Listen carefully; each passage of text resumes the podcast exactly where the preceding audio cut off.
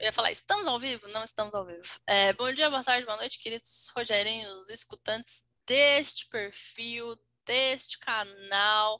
Não é tão difícil oferecido pela nossa querida Power Educa. Comiguinho, eu, Giovana Cordeiro, estamos aqui com nossa ilustre. Beatriz Mendes? Ah, foi uns três segundos só, tá bom? Tá é, bom. Tá. Então, como vocês sabem, todo último episódio a gente discute um livro aí dá um total de três livros por ano. Estamos chegando no nosso terceiro livro, ou seja, também estamos chegando num ano de comentar livros, hein? Olha, a gente tá só fazendo várias marcas num ano. Várias marcas de um ano. E vocês e escolheram Crônicas de Nárnia. Só que assim, gente, Crônicas de Nárnia são sete livros. E eles são curtos. Então não dava para ser um só. Então são todos, certo? Vocês pediram e vocês sabem, gente, capítulo, é, capítulo, episódio de livro a gente não tenta se limitar, que geralmente a gente tenta ficar entre uma hora, uma hora e meia para não ficar muito comprido. Capítulo de livro e temas especiais, né? Que como a gente já teve alguns, mas capítulo, episódio de livro, eu vou ficar toda falando capítulo, é isso aí. Episódio de livro é até acabar tudo que a gente tinha para comentar daquele livro. Certo? Estamos combinados? Estamos combinados. É, eu sempre, vocês sabem, se vocês já viram algum outro, sabem que eu não gosto muito de procurar informações fora do livro. Eu gosto de ler o livro e falar do livro pelo que eu peguei nele. Mas Crônica de Nárnia não tem como ter uma influência externa, porque a gente, se você sabe, se você já pegou Crônica de Nárnia na sua mão, você sabe que o C.S. Lewis ele era um escritor cristão que escrevia sobre cristianismo. Então foi uma história que ele, é, ele desenvolveu para crianças com base na doutrina cristã, né, gente? Aslan é Deus, enfim, não é um spoiler, porque se você já respirou perto do livro, você sabe isso. É, então, vai ter esse assunto sempre ao longo, porque é tema central do livro. O que eu queria primeiro é que a Bia comentasse um pouco sobre quem é, então, C.S. Lewis. C.S. Lewis é um dos melhores teólogos deste mundo, tá, gente? Ele não era teólogo no sentido de teologia da palavra, mas eu gosto muito das coisas que o C.S. Lewis fala sobre o cristianismo. Eu acho que ele dá, dá a letra de um cristianismo muito, muito muito real, assim, sabe? Ele tem, claro, ele tem toda a moral cristã, gente, todo o conservadorismo cristão, é óbvio, mas sem ser tacanho e sem ser uma coisa radical e muito louca, assim. E fora que escrevia muito bem. Então, C.S. Lewis era um homenzinho, um homenzinho, né? Era uma pessoa que tinha uma amizade ali com o Sr. Tolkien, e ambos curtiam muito questões de fantasia e etc. Tolkien foi mais para uma coisa de jornada do herói, mitologia e línguas, e o C.S. Lewis foi para essa pegada de vou escrever sobre o cristianismo e a moral cristã e a ética cristã para crianças. Ele tem alguns livros para adultos também, de uma forma que seja mais palatável, de uma forma que chegue mais ao público, de uma forma que se comunique melhor com as massas. E por isso ele é um escritor inteligentíssimo e eu adoro todos os livros, todos. Absolutamente todos. É isso. Então, como vai funcionar? Dentro das Crônicas de Nárnia, são sete livros, sete, número muito importante para é, liturgia cristã, digamos assim, né, Sim. né, para os símbolos e tal. E só que assim, não, se a gente fosse falar muito sobre cada um, a gente ia ficar aqui até criar cabelo branco e ruga, porque não dá. Então, o que, que a gente fez? A gente vai passar por cima de vários, assim, a gente vai comentar por cima, tipo, ah, nesse acontece tal coisa, nesse o tema central é tal, lá, e cada um de nós a gente escolheu o nosso preferido, que aí quando chegar vocês vão saber, para comentar mais é, in depth, né, mais profundamente sobre ele. E eu gosto muito dos dois que a gente escolheu, então vai ser muito legal. É, eu falei muito na aula ao vivo, já Bia, você quer falar? Eu tô sentindo que eu tô assim, too much hoje. Ah, eu acho ótimo você tá falando, eu acho incrível, que geralmente sou eu que fico aqui que nem uma torquinha, então eu acho maravilhoso. Mas ok, podemos começar. Gente, a gente vai por ordem dos livros, tá? Então vamos lá. Existem duas ordens dentro dos livros de Nárnia. Primeira ordem é a ordem em que eles foram escritos, e a segunda ordem. Hã? Como assim duas ordens? Para mim só tem uma. Eu tô, tô Tem duas, aprendendo or- aqui. não, junto. tem duas ordens. Tem a ordem de que eles foram escritos, por exemplo, na ordem de que foi escritos, o The Magician's Nephew é a penúltimo. Ele foi escrito em 55, se eu não me engano. É. Mas aí, depois de todos escritos, o C.S. Lewis falou: não, vamos fazer na ordem que os fatos acontecem. Então, a gente vai falar dos livros na ordem que os fatos acontecem, que é Foi o o que eu livro li. padrão do The Chronicles of Narnia. Uhum. Mas eu sei que já existe algumas versões das Crônicas de Nárnia que colocam na ordem que foram escritos. Então, assim, gente, bear with us. Sabe assim, tipo, vamos lá e a gente vai falando.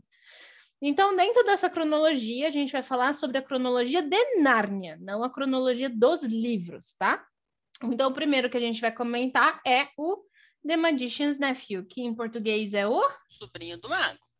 Sobrinho do Mago. Muito bem, Sobrinho do Mago. Que é o início de Gente, tudo. Sobrinho do Mago, não, mas não, mas é que Gênesis, veja você, Sim. é o Gênesis de Nárnia. É Gênesis, é puro Gênesis. Então você vai ter um menino, o Diggory, e uma menina, Polly. É Polly, não é o nome dela? Polly. A Polly e o Diggory. E o Diggory tem um tio meio esquisito, que tem uns anéis mágicos. E aí, como duas crianças curiosas, eles vão pegar esses anéis aí do, do tio do Diggory Eles, eles na vão verdade, parar o tio que num- quer fazer experimento com eles. É.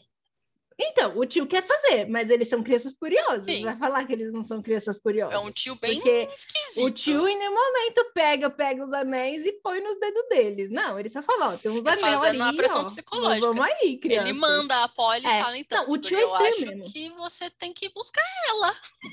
Ela, Tá, e né, aí? mano? Você não vai pegar um anel aí pra buscar sua amiga, não? E aí o Digger e a Polly vão parar neste lugar, que é um lugar que não é Nárnia, gente. Ainda esse lugar que eles vão parar não é Nárnia. É tipo um local com várias portas, vários mundos, várias coisas. E, a- e eles acabam conhecendo mundos, etc. E aí eles chegam na nossa querida bruxa, que eu esqueci o nome dela, que é a bruxa do gelo. Eu não lembro o nome, mas é a feiticeira. A feiticeira branca lá. Eu não lembro o nome dela. É, é a feiticeira branca, a mesma que vai ter no Nárnia, gente, no Leão, a Feiticeira e o Guarda-Roupa. Eles encontram e ela tá presa e o Diggory fica com dó dela e aí ele solta essa, essa feiticeira e aí essa feiticeira invade Nárnia e aí eles têm que ir atrás dessa feiticeira para poder impedir que ela acabe com o Nárnia, certo? Certo.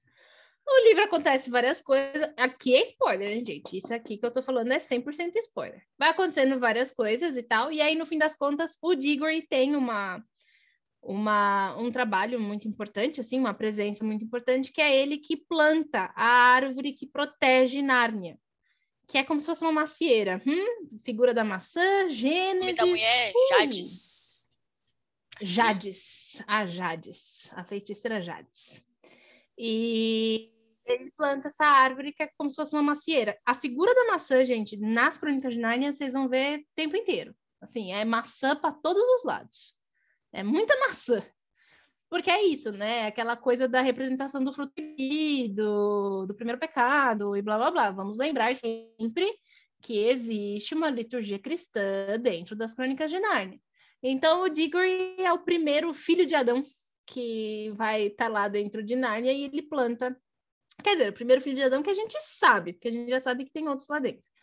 E aí ele planta a árvore de Nárnia, que é a árvore que vai proteger Nárnia. Então é isso. Então, o primeiro livro ele é um grande é um grande gênesis sobre Nárnia, né? Ele vai ele ficar falando sobre como Nárnia foi criada, desenvolvida, sobre essa aventura entre o, o Diggory e a Polly, sobre como eles usam esses anéis encantados para entrar em Nárnia, sobre como eles se eles saem do mundo e entram. E uma coisa que é importante saber dentro das Crônicas de Nárnia, gente, Nárnia é um mundo. Você tem mais mundos dentro deste panorama geral que ele dá. O que eu acho muito legal do, do C.S. Lewis, porque ele já dá a letra de, de tipo assim, que é uma coisa que quando você faz teologia você aprende, tipo, o paraíso, ele não era só existir o paraíso, existia o paraíso, existiam outras coisas em volta. Em Gênesis, a gente lê a história de Adão e Eva ali, mas existe uma vida extra ali em volta, que a gente não tem muito acesso a essas informações, né? Não se você não vai estudar teologia. Então, eu acho muito legal que o C.S. Lewis, tendo estudado... Gata que piano, gente. Vocês vão escutar miado, sinto muito. A... a gata da Giovana tá querendo muita atenção dela. Tá ótimo isso. Então, isso vai ser importante saber que Nárnia... Tudo bem que são as crônicas de Nárnia, mas Nárnia não é o único mundo. E isso é importante saber, porque mais pra frente nas outras histórias, os outros mundos vão começar a entrar em Nárnia. então, vai ter o rei de tal lugar.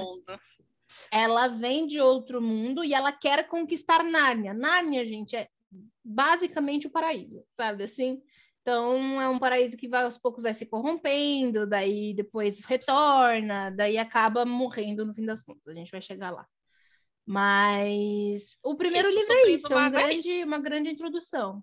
Mago é isso, gente. É, é basicamente isso. Chegamos no paraíso é por meios artificiais, porque é. eles não foram. Depois você vai, a gente vai ver os meninos. Mas o importante do livro é saber que o Diggory planta a árvore no meio de Nárnia, tá? Ele planta essa árvore que, planta, que protege Nárnia, uma árvore muito grande e frondosa. E isso vai ser importante porque no próximo livro ela vai ser retomada. Então, essa árvore que ele planta é importante saber.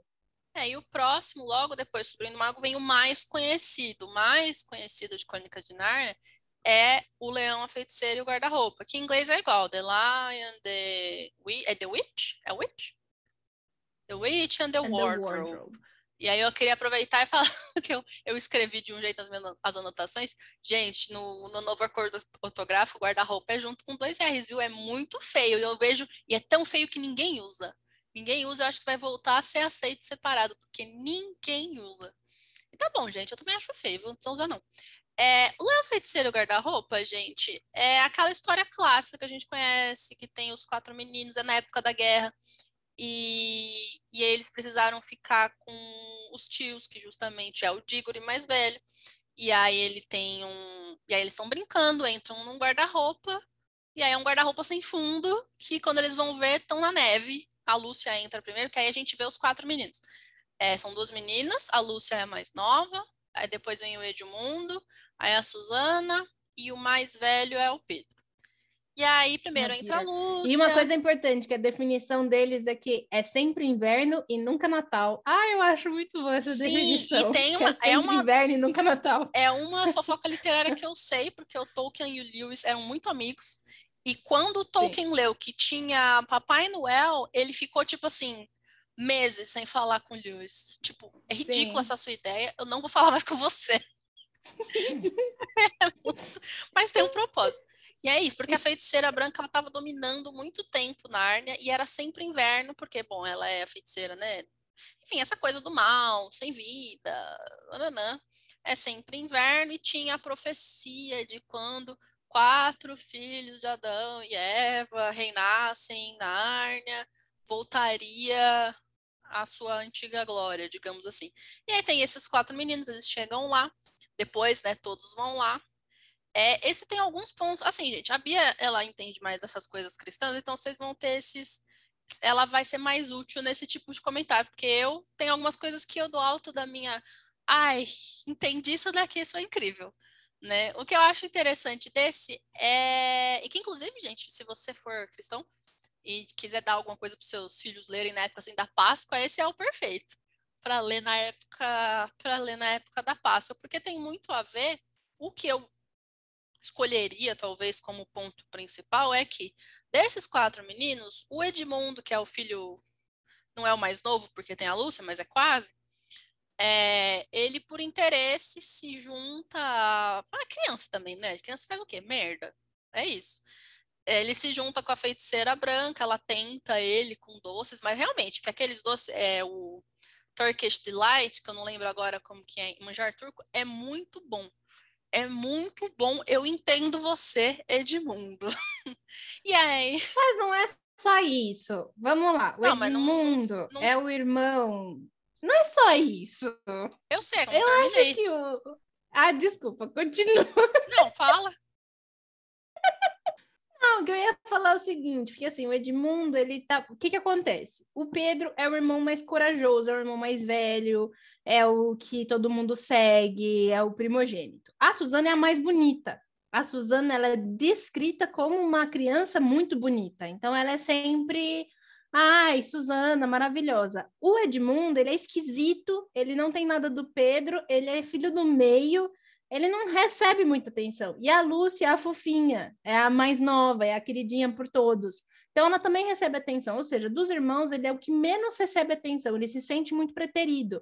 Então, quando a feiticeira chega até ele e começa a falar que ele é o melhor, ele é o maior, ele é o mais interessante, que ele merece o manjar turco, não sei o quê, é isso, ele cai nessa conversa porque ele é muito preterido. O legal do Logo Edmundo, ele se ferra, então ele já livro... percebeu que não, o crime não compensa. Sim. ele percebe rapidamente. Mas o ponto do Edmundo no livro é aquela coisa daquela é aquela coisa da moral cristã do você tem que amar a Deus sobre todas as coisas e você ter um você querer o ego você cai em, em pecado então tem essa coisa da moral cristã bem forte assim é, de você tem que se bastar por você mesmo e amar Deus acima de todas as coisas. Tanto é que o Edmundo, no decorrer da história, ele vai se tornar o mais crente a Aslan. O mais próximo a Aslan é o Pedro, claro, mas o que mais crê em Aslan e o que mais segue as coisas que Aslan fala de olho fechado é o Edmundo. Então tem um ponto interessante na característica do Edmundo. Eu já li muito artigo que fala sobre, tipo, a, o caráter do Edmundo nos livros e a persona Edmundo e o que, que ele representa, é o meu personagem favorito, gente. Então, assim, é isso. Eu também gosto muito do Edmundo. I can't help it. Assim, eu gosto muito dele. Principalmente. E ele aqui... vira o Edmundo justo. Gente, principalmente no The Boy and His Horse. O Edmundo no The Boy and His Horse, para mim, é assim. Mano, escuta o que o cara tá falando, pelo amor de Deus, seus burros. Seus band burro. É eu acho que é uma fala, revoltada. mas eu acho que é uma fala do filme. Que o pessoal, eles chegam lá em Cair Paravel e tem que entrar, e aí ele fica. E o pessoal, ah, não, gente, vamos entrar. É, não lembro agora por quê. Vamos entrar, vamos sentar e respirar. E aí o Edmundo fica, pra quê? Ah, não, na verdade é o contrário. Eles estão dentro, e aí o pessoal fica, não, vamos lá fora, vamos ver o que tem para fazer. E aí o Edmundo fica tipo, não tem ar aqui dentro. Eu super me identifico para quem lá fora tem ar aqui dentro, sabe? Eu acho que é isso. Bom, é, do, de importante, narrativamente, eu escolheria dizer que é importante a gente ver os presentes que eles vão receber, porque vão aparecer em todos os outros livros. E de simbologia, o mais icônico é o sacrifício de Aslan para salvar o Edmundo. Porque depois que eles que eles estão ali em Narnia, a gente começa começa a feiticeira começa a perder, porque começa a derreter a neve, é, e aí vai ter toda uma, uma guerra que fica muito famosa, né, do, do que o Pedro participa e tal. E as crianças guerreiam mesmo, viu, gente? Elas guerreiam, elas matam pessoas, é, não tem essa. Não é limpinho, não é, não tem descrições gore, mas não é limpinho. Não, é. É para mostrar tem a descrição coragem. das espadas, tem a descrição de que você tem que ir. E uma coisa que eu queria ressaltar é que a gente está falando, ah, Aslan é Deus, Aslan é Deus. Gente, vamos lembrar que dentro da mitologia cristã, você tem Deus, você tem Jesus, Espírito Santo, você tem esses três pontos que nos remetem a essa coisa de Deus, assim. Então, por vezes, Aslan vai fazer o papel de Jesus Cristo e por vezes ele vai ter esse papel de surjo nas horas mais difíceis da sua vida, que é essa coisa de Deus que a gente tem. Então, assim, usem essa figura do Aslan tanto para Deus, como vocês pensam, quanto para Jesus Cristo, tá? Porque também tem a questão de ressurreição e sacrifício e tudo mais. Então, essas duas coisas são importantes. Enfim, aí a feiticeira vai perdendo, e aí com isso, só para a gente também não se alongar, chega o Natal, finalmente tem um Natal, é, chega um, o Papai Noel, que é a cena que o Tolkien detesta, e para cada um deles, ele vai dar um, um presente que vai aparecer sempre, no, não sempre, mas vai aparecer nos outros livros. Para Lúcia, ele dá tipo um elixir restaurativo, é um vidrinho bem pequeno, que assim, uma gota consegue curar a pessoa do que ela tiver, consegue até reviver, porque eles vão usar nesse sentido de, de, de reviver. É, para o Pedro, ele dá uma espada, né? Uma espada tipo do grande rei, uma espada e um escudo que é para ser do grande rei, porque todos eles vão ser reis e rainhas, mas o Pedro, por ser o mais velho, vai ser o grande rei. Para Susana, ele dá um arco e flecha que sempre vai acertar o e ela vira uma excelente arqueira. E o Edmundo, eu... gente, eu gosto tanto dele, mas eu esqueci. Deixa eu olhar aqui rapidinho, porque essa questão dos presentes ela é muito importante, e se eu não me engano, o do Edmundo foi uma coisa que eu pensei assim, por que Jesus? Bia, Bia, você lembra qual foi o presente que o Papai Noel dá para o Edmundo? Porque eu esqueci. É... Puta, não é o... Não é o Berrante. Não, o Berrante é para o Berrante é para Ah, eu esqueci, eu falei errado, então eu falei do Não. arco e da flecha, mas tem o Berrante também. O Berrante é, é, o da Berrante Suzana, é que ele dá... que é, é o é que ele dá. Olha, Suzana? eu tô doida. É o Berrante A espada do Pedro. espada do Pedro, ele tira da Lúcia. O vestido da Lúcia, isso eu sei. O arco e flecha, então, que ele dá pro, pro Não, porque o arco e flecha é da sei que tem arco e Suzana. flecha e berrante. E dá dois? Não é Gente. possível que seja, será? Bom, vamos ver aqui, vamos lá. Crônicas de Nárnia. O Google no meio do podcast. Ah. Presente, Edmundo, Papai Noel. Ah, gente, tem que apelar quando tem que Ele não apelar. recebe, não é isso que é ele que... Ah, ele, ah, ele, não recebe... recebe, ele não Ele recebe. não recebe, não, mas calma. Eu acabei de ler o livro, gente. é Não, agora eu peguei aqui. calma. Realmente, a Suzana recebe tudo isso. Ela recebe a trompa, recebe a, a Pedro, um Ah. escudo e uma espada. Ele não recebe porque ele tava no castelo da, da Ele feiticeira. tava pro, é, pra, traidor Ele tava com a tem nada, feiticeira, por entendeu? isso que ele não recebe. Para Suzana é o Sim. arco, as setas e, a, e o berrante de marfim, que só se deve usar em, Uhum. grande, em grande perigo, porque vai vir uma ajuda mística. E para Lúcia, o Elixir e o Edmundo é nada. É a transformação do É caráter nada. dele que virá depois. Por isso que eu não lembrava. Não, tô, não sou tão doida. E de importante, assim, fora os presentes que a gente tem que ter em mente, melhor do que eu tive, é que ah, o gato tá lambendo a impressora. Gato, enfim, deixa ele ficar lá nas drogas. É, E tem o sacrifício lá do Aslan, porque que acontece? Eles chegam no momento que tá muito difícil a, a, a batalha, eles batalham bastante. Isso é depois, né? Mas aí a- eles fazem um acordo com a feiticeira, tá bom, é, para salvar o Edmundo, né? Para não matar, para não matar ele. O Aslan se sacrifica, digamos assim, ah, você me, me, me, me mata e aí a nossa dívida está paga, o Edmundo fica vivo. E realmente é to- tem toda uma cena que tem descreve bastante, né? Suzana, Lúcia, com o leão e corta a juba dele, humilha o Aslan, assim, de todas as formas possíveis, prendem ele numa mesa de pedra importante, gente, mesa de pedra importante vai aparecer de novo, e o matam.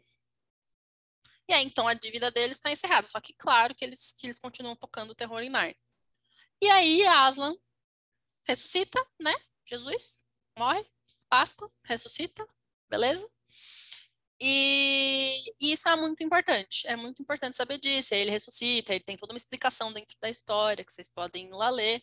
E aí, claro que a feiticeira ela perde de vez e os quatro meninos são coroados. Eles fazem parte assim da mitologia mais importante da história de Nárnia, que para eles reinaram durante o que eles chamam de Era de Ouro de Nárnia, então tem que saber, né? Cada um deles foi rei e rainha, Pedro o grande rei, teve o sacrifício do Aslan, blá blá blá blá blá. blá. Pia. Algo, eu com certeza tem muita coisa que eu não falei. Eu acho que é esse o ponto do que você falou. Para ser rápido, eu acho que é isso que é importante. Então, tá assim. bom, então o mais uma importante pergunta. do. Ah, pode falar. Porque teve uma vez que você me falou que tinha uma simbologia do Edmundo, que eu queria que você comentasse. Como assim o Edmundo ser o símbolo do.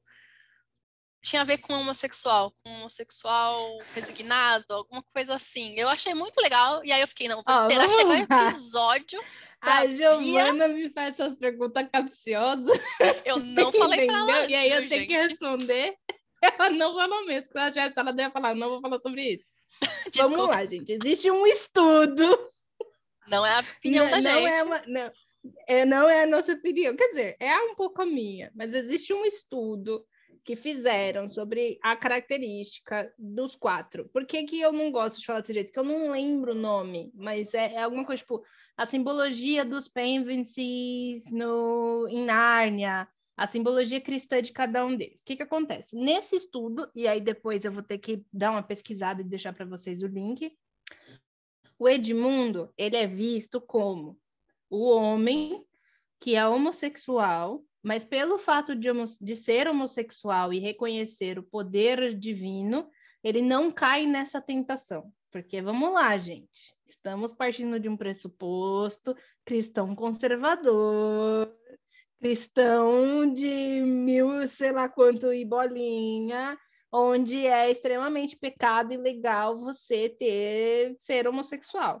Então é assim, é como se fosse assim, tipo, o Edmundo sabe que é homossexual, ele tem essas pulsões, se é assim que podemos chamar, ele tem essas vontades, mas por respeito a Aslan, como eu falei, ele se, ele se torna extremamente obediente a Aslan, extremamente obediente extremamente obediente às leis, tanto é que ele vira de mundo justo, e ele é o que fica em cima das leis, ou seja, por causa disso, pelo fato dele ter essa obediência, esse temor a Deus, esse temor à religião e etc., ele passa por cima de todos os seus defeitos terrenos. E um desses defeitos seria a sua homossexualidade. Por que, que isso é comentado dessa forma? Porque conforme você vai lendo o, o, eh, todos os livros, inclusive esse e o próximo que a gente vai comentar, é, você vê que, tipo, a Lucy já tem idade para casar, a Susan também, o Peter também, mas nada se fala sobre casamento para o Edmundo. O Edmundo nunca é citado em termos de casar, de ter algum par romântico, de gostar de alguém, ele é sempre mais retraído. Todos os estereótipos que daquela época era dado aos homens que eram homossexuais e estavam dentro da, dentro da igreja. Então, o Edmundo, ele passa, ele é como se fosse uma forma de você falar para meninos que já acham que são gays na infância que tá tudo bem. A única coisa que eles precisam fazer é seguir as regras, seguir as leis e serem fiéis a Deus. Existe esse estudo. É um estudo muito interessante, mas é isso. E eu não vou aprofundar mais além disso, porque, é porque senão parar... eu vou ser cancelada na internet. Porque... porque se você parar, com certeza, deve ter vários estudos sobre o que cada um deles representava, né? Com Tem. certeza. Muito interessante. É bom, então, se o leão feiticeiro e o guarda-roupa, eu sempre quero falar o leão guarda-roupa feiticeiro, mas não é, viu? Dos quatro. Mas, gente, todos, todas as crianças, só para comentar do, disso tudo, existem muitos estudos que se aprofundaram nos dois, no, nos quatro. Por quê? Porque, primeiro, que o Leão, a Feiticeiro Guarda-Roupa é o livro mais longo das crônicas. E não é só o que aparece ali na Disney, tá bom, gente? No filme da Disney. É, tem muito mais coisa no livro, muito mais coisa. Então, você tem o Pedro caindo em tentação também, não querendo ir para a guerra, tem ele subindo o poder à cabeça, ele gritando com as pessoas. Você vai ter a Suzana não querendo ir para a guerra porque ela não quer quebrar a unha e fica feia. Você tem a Lucy abandonando todo mundo para salvar o mundo, sendo que ela não pode fazer isso sozinha. Então você tem todos assim, você tem crianças com personalidades que vão passar por muitos altos e baixos, sabe? Então todos eles são analisados. Mas, por exemplo, a Susan, que é outra personagem que eu vou falar disso um pouquinho mais pra frente, mas já começando a falar, a Susan tem, o, tem a questão da vaidade, ela é extremamente vaidosa, e isso a consome de uma forma que ela tem um final muito triste, quer dizer assim. Então, e isso a consome, isso a consome tanto que ela acaba, vamos colocar bem entre aspas, deixando de lado a moral cristã, a moral de Nárnia, a realeza que ela tem internamente, porque ela se torna uma rainha. Ela acaba deixando de lado toda essa realeza que ela tem simplesmente em prol da própria beleza, sabe? Então já existe essa crítica também. Tem a crítica da inocência, a inocência em demasia, tem a crítica da, da vaidade em demasia, tem a crítica do ego em demasia, que a gente vai ver isso lá no Príncipe Caspian, entre o Pedro e o Caspian. E o Edmundo tem muito essa coisa do siga as leis e as regras e tema a Deus que nada do mundo terreno irá te afastar do mundo divino. É isso. E aí eles reinam por muitos anos e quando eles vão caçar um bicho lá, que também é importante na história, mas enfim, É eles. um- Um veado Putz, branco. É como se fosse um assim. servo, gente. É. É, como, é, é como se fosse um servo branco. É, mítico lá. E aí eles vão atrás. E eles ainda realmente por muitos anos, eles já são adultos, eles têm toda, já estão lá, sei lá, talvez nos seus 30, 30 e poucos anos. E aí ele, e aí no final eles têm uma informação importante, que é quando eles voltam, não passou tempo nenhum da Inglaterra, que é onde eles moram, não passou tempo nenhum no nosso mundo. Então isso é uma coisa que a gente fica sabendo, que vai para Nárnia, quando volta, não passou tempo nenhum, e eles voltam para o mesmo instante. Eu devo pensar que se não tivesse um fator meio amnésia que a gente vê que tem quando você vai e volta, imagina, você viveu uma vida inteira Mas a gente adulto. vê traço disso quando no Príncipe Caspian, a gente vê mu- muito traço disso Nossa, quando o é- Pedro deve volta. dar um ruim na cabeça. É. É, então, mas é isso que eles falam. Tem um fator amnésia quando você volta, mas é uma amnésia aos poucos. Tanto é que quando. A gente, eu tô, tô pulando muito, mas quando o Pedro volta para Nárnia no Príncipe Caspian, ele aos poucos vai voltando a ser o Pedro Grande, né? Sim. Que não é o grande, é Pedro. Não, é Não sei grande como é que tá traduzido. Pra mim é o grande Pedro, é? É o grande? Não é? Ah, então tá bom. Pedro Grande, não sei, não sei, eu não lembro. Não sei Eu sei que é, é- Eu só lembro do Edmundo Justo e Pedro Grande, gente. Eu não lembro da Suzana e da Lucy. Mas tudo bem. Gra- gran- Li muito, lembro muito das coisas, não é mesmo? É... Bom, o Pedro. O Pedro é o rei Mor, gente. O Pedro é o rei Mor, ele é o rei corajoso, ele é o rei que resolve as coisas, ele é o rei Mor de Nárnia. Quando ele volta no Príncipe Caspian, ele não volta como rei Mor, ele volta como uma criança de 15, 16 anos para Nárnia. E aí, aos, quando ele volta, ele volta com aquela mentalidade ainda criança, só que aos poucos ele vai relembrando quem ele era, como ele fazia as coisas em Nárnia, como ele era o Pedro Grande. E aí tem até várias partes que ele fala, que ele come... aí ele começa a peitar o Caspian. Aí é bem caramba, porque o Caspian merece ser peitado. Ô, me chato. Sim. Mas é isso. Eu adoro quando o Pedro peita o Caspian. Adoro. E eu adoro o Edmundo, que o Pedro, o Caspian vai lá irritar o Edmundo e o Edmundo fica. Quem você pensa que você é? Eu sou o rei Edmundo. Cala a boca. É, tipo, a gente. Ai, cala a boca, Você, Caspian. Você quem é é você na príncipe. fila do pão, sabe? Quem é você? Você ainda nem virou muito rei. de A gente Edmundo, tá, sim. tipo, salvando a sua Sim, vida. porque o Caspian vai seco encher o saco do Edmundo. O Edmundo tá tipo, quem você pensa que você é, meu irmão? Ah, Sai daqui, deixa eu lá arrumar armadura pro meu irmão ali que vai guerrear na guerra. Credo, você aqui, ó.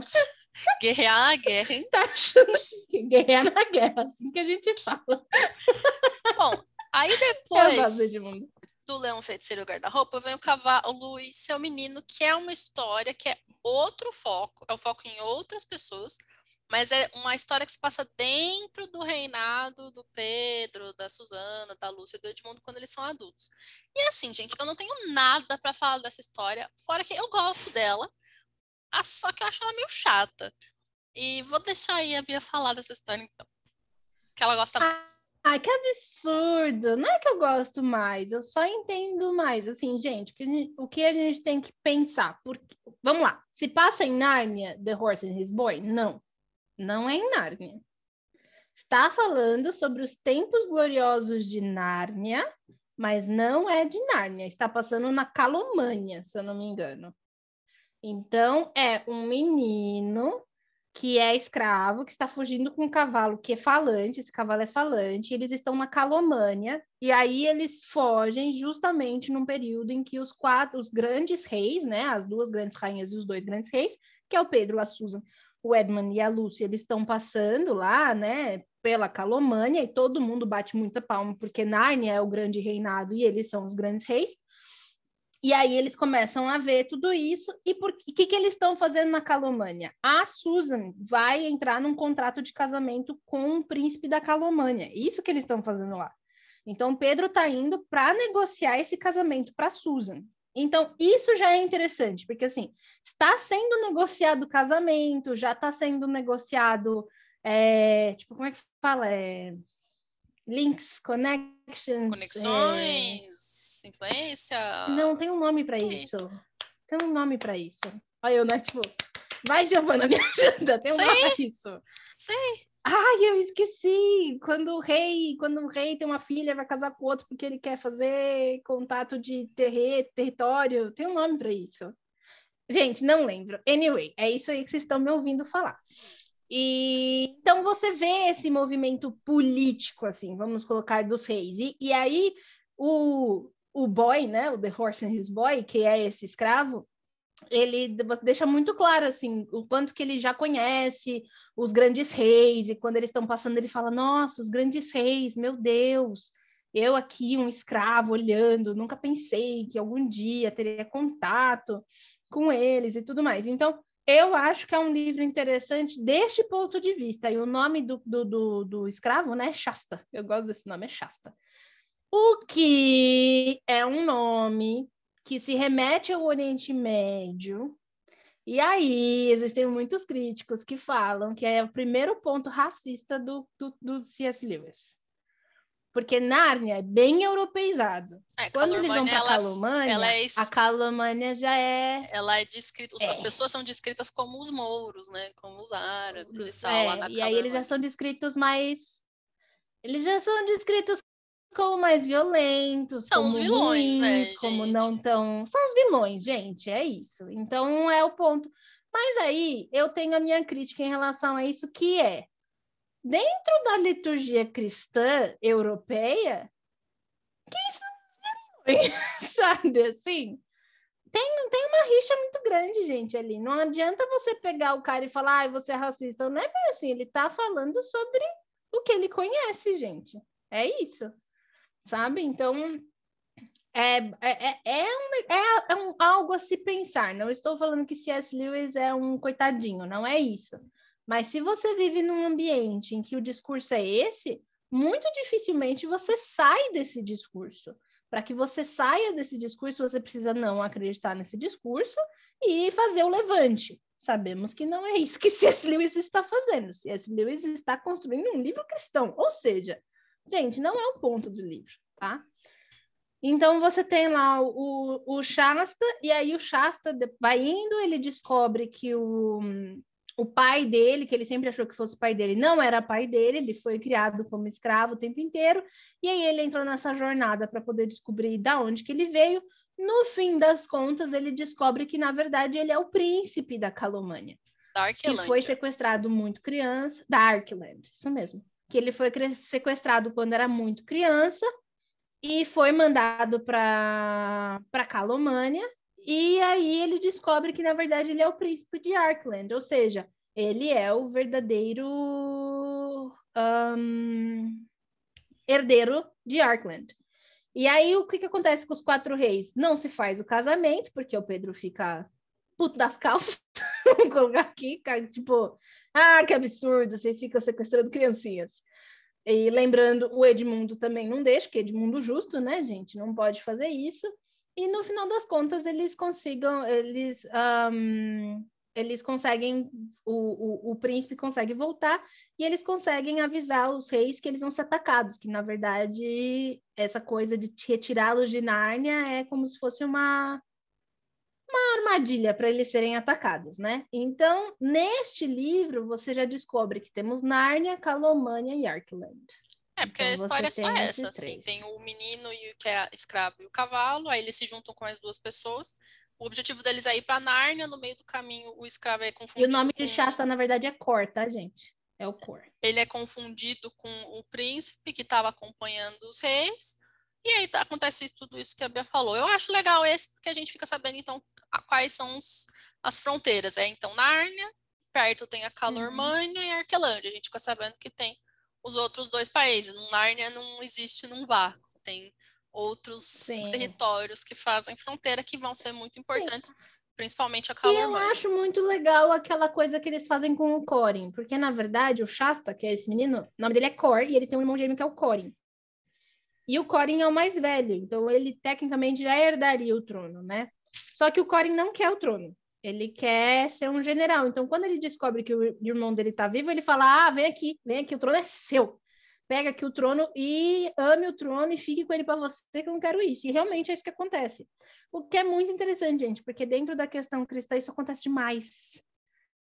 Tipo, filhos mais velhos que não queriam o trono, que acabam passando para os mais novos, e os mais novos fazem a revolução e são os melhores reis da face da terra. Isso acontece muito, muito, muito. É uma, é, são histórias e mais histórias que você encontra na Bíblia sobre isso, assim, tipo, o irmão que ninguém acha que vai virar alguma coisa, vira alguma coisa e revoluciona o seu período de vida. É bem interessante isso. Muito bem. Aí, passado esse, chegamos no segundo mais famoso, que é o Príncipe Caspian que a gente, eles estão indo, se eu não me engano, eles estão tipo indo para a escola, vai começar o período letivo, alguma coisa assim. E aí do nada, do nada eles aparecem em Nárnia, os quatro, ainda são os quatro aqui, o Edmundo, o Pedro, a Suzana e a Lúcia. Uhum. E aí a gente descobre, porque na verdade começa de outra forma, né? Eu já tô aqui resumindo, resumido. Porque o, Começa com o Caspian. Começa com o Caspian, ele, ele é todo, ai meu Deus, não sei o que faço, não, tipo assim, inocente, O que acontece é o seguinte, gente, assim. o pai dele acabou de morrer.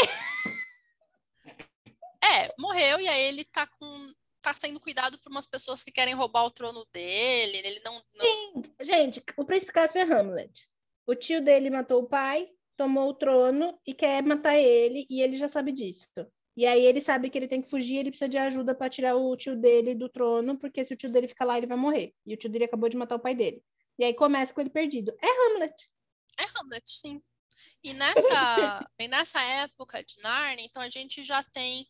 Ele é importante esse livro para a gente começar a ver o.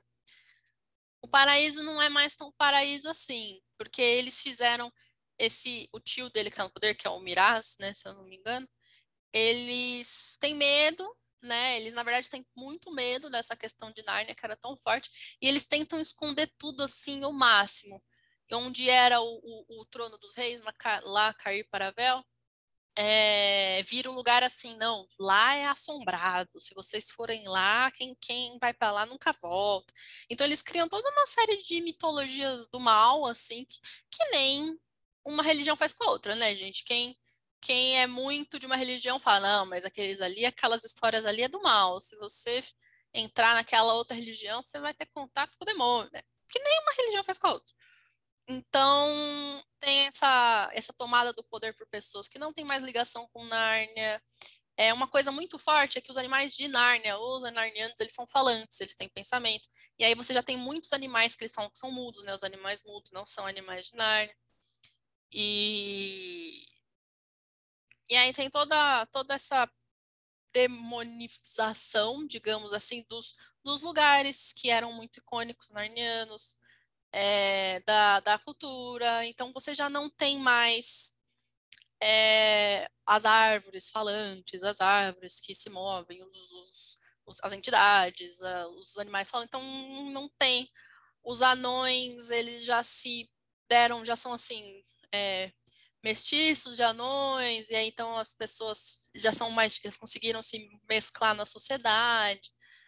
E, e, e quem vai se ajudar justamente é um ex-anão, não é bem ex, porque ele não era e não era, mas um descendente de anão, que é o tutor do Caspian e fala pra ele, oh, tipo assim, vai embora, porque vão te matar. E aí o Caspian, ah, meu Deus, vão me matar. E aí ele foge. Gente, o Caspian é o mais chato de todos os Caspians, porque tem vários Caspians. O Caspian 10, que é esse Caspian, é o mais chato de todos. Que Caspian Eu chato? acho ele burro no começo e chato depois. não tem, eu não, não, consigo ter. E aí eles pegam, eles pegaram Ben Barnes, né, para fazer no cinema. Eu fiquei, eu fiquei, eles falam, é isso, que o Caspian, ele é bonito, chato e burro. É isso. E no, no livro, não me engano, eles escolheram Ben Barnes, então a gente tem essa imagem do filme, do Príncipe Caspian, mas o Caspian mesmo é loiro, reluzente, é o irmão do Jorel lá, né? É o Jorel, do irmão Jorel. e é Hamlet, é irmão de Jorel, é Deus, assim, isso é um episódio assim que mistura é o Brasil tudo. com o Egito.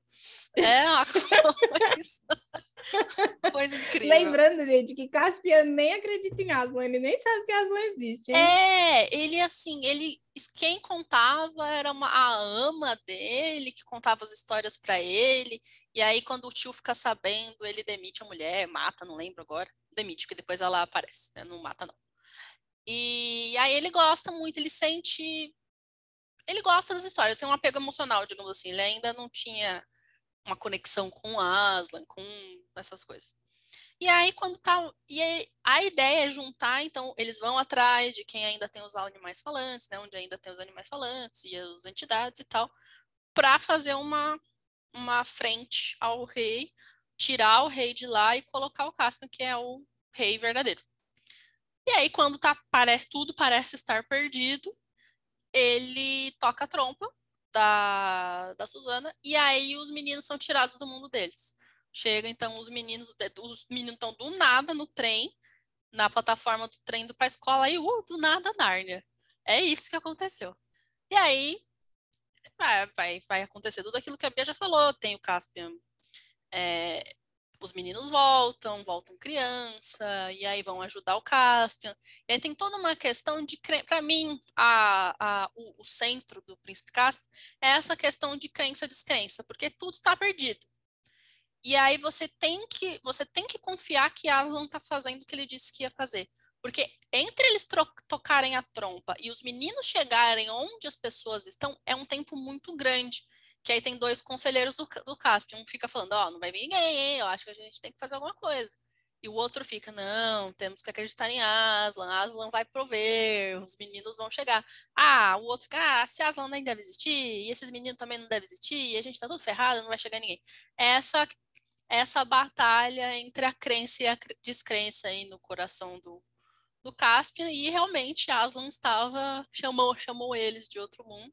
E aí eles se encontram, como vocês devem imaginar, conseguem conseguem fazer o que eles fizeram e são é, e, o, e coroam Caspian como Caspian 10, né? Vira Caspian 10, que eu descobri hoje. Gente, eu aprendo várias coisas. A Bia me falou hoje que Caspian é tipo César, que era um título. Faz total sentido, eu só não tinha reparado. Nem parece que eu li o livro, né? Que Caspian é o título. Então, todo rei tem o nome dele e Caspian depois. Ele é o Caspian 10. E aí, depois que tá tudo bem, é, eu acho que é um dos primeiros que eu fico triste, porque no final o Aslan fica, então, Pedro e Suzana, vocês não vão voltar pra cá tão cedo, aí eu fico. E não é tão. É, ele fala tão cedo, é verdade, vocês não vão voltar tão cedo que vocês estão crescendo. É. É, e começa a ter essa. A gente começa a ter essas informações. Já eles vão ficando grandes, eles vão acreditando menos em Narnia, então não vai estar tá rolando ainda. Eles voltam só uhum. Enfim. Mas você sabe que isso é uma aprovação de fé, né? Por quê? Essa Continuar acreditando mesmo, mesmo sem poder vira... ver. É, mesmo sem poder ver. É uma aprovação de fé. E a única que não passa é a Suzana. Sim. Porque o Pedro passa. Até o Digor e a Polly passam, sim. Até o Digor e a Polly passam. Sim, quem não passa é a Suzana. E ela não passa. E é isso que eu fico puta com C.S. Lewis. Pelo fato dela não. Por que, que ela não passa? Porque ela é vaidosa e, sabe, assim, tipo. e tem essa frase bonita. bem. É que a gente ainda não chegou, mas tem essa frase bem marcada de Suzana não é Sim. mais amiga de Aslan. Tem a frase, tipo assim, coisa de ela prefere lingerie, uma coisa assim. É. tem a palavra é, lingerie. É, exatamente. Exatamente. Maquiagem e lingerie, isso eu lembro. É. Ela prefere maquiagem e lingerie. Ela não é mais amiga de Aslan. C.S. Lewis, moralista. E ele tem muito isso. Até lá no Diggory na Poli, ele fala, bota as coisas, tipo, ah, a menina não sabe, não é tão boa em ler mapa. Menino não é, menino é melhor de sei lá o quê. Ele tem essas várias coisinhas de papel de gênero ao longo do, do dos textos, Sim, gente. Vai ter cristão, cristão, cristão. Tá? Cristão de Não é vários é cristão, anos atrás. Cristãozinho, é cristão, cristão, entendeu? É isso.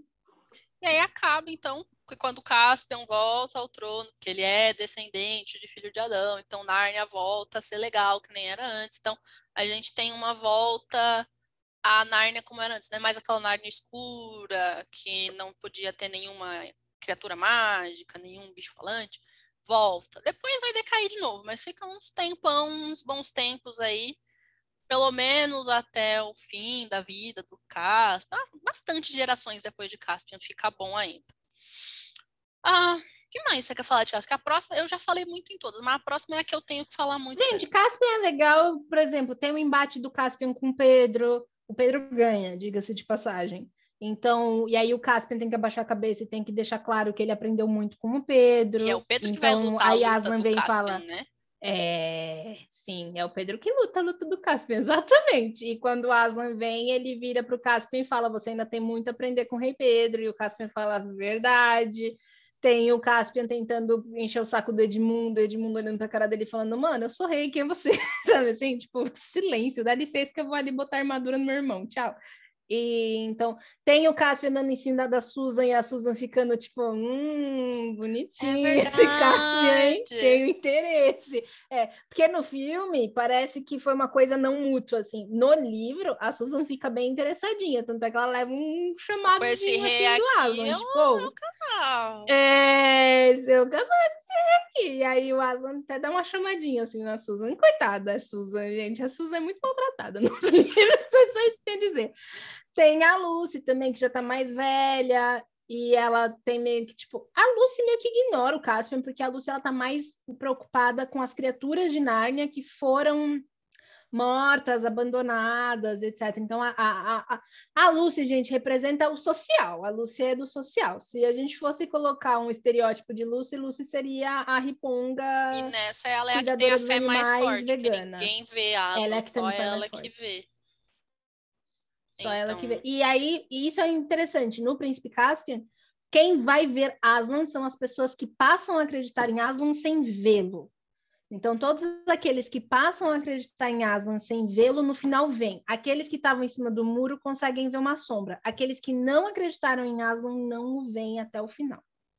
Então, tem esse ponto também, assim, tipo, a sua crença é maior do que a sua, sua visão, assim. Não é o eu preciso ver para crer. Não, É você precisa crer crer, pra ver. para ver. É isso. Sim. Então, tem muito dessa coisa da fé. É o livro que mais representa essa coisa da fé cega, né? Entre aspas. É a fé que é Sim. cega, assim. Você tem que acreditar a despeito de qualquer coisa. É, eu acho legal. Mas eu gosto muito dos embates do Pedro com o Caspian, porque o Pedro começa meio inseguro e aí aos poucos ele vai subindo, subindo, mas o Pedro chega numa parte onde assim, meu ego nunca será maior que o de Aslan, entendeu? Para Aslan eu baixo a cabeça. E o Caspian não. E aí o Caspian leva umas que, olha, dá dó. Eu só não fico do- com dó porque ele é muito chato. ele é muito Mas chato. é isso. Ele é muito chato, meu Deus do céu. Dá vontade de falar, ai, Caspian, sabe? Você é chato, Melhore. malandrão. Que isso? Melhore, exatamente. É, e aí eu gosto bastante, é um dos livros que eu gosto bastante, assim, a Le- o, o Leão Feiticeiro Hunger da Roupa é, eu acho ele é tão normal que eu nem sei, eu- é neutro pra mim. Príncipe Caspian eu gosto bastante, e aí o próximo que vem depois de Príncipe Caspian é o meu preferido, que é A Viagem do Peregrino da Alvorada. Gente, o ponto central, que se eu fosse escolher um ponto central da Viagem do Peregrino da Alvorada, que eu acho até eu acho tão bonito, não? Peregrino da Alvorada. É, é a questão de que a salvação está em Aslan e que você pode sim ter uma transformação de caráter. Não, não existe limites para quem pode ou não ser perdoado. E, mas você sozinho não adianta você se perdoar. Tipo, ai, nossa, olha, me arrependi em Jesus. É não, é só através de Jesus que você. Jesus, olha eu falando, só através de Aslan que você encontra a salvação. Minha gata tá me olhando com uma cara de sua vadia, porque você não tá me fazendo carinho. É, você tá longe, minha filha, fazer o quê? E aí, o em Peregrino da Alvorada, porque é muito grande ficar falando da viagem do Peregrino da Alvorada toda hora, e eu não tô nem conectando as letras direito hoje.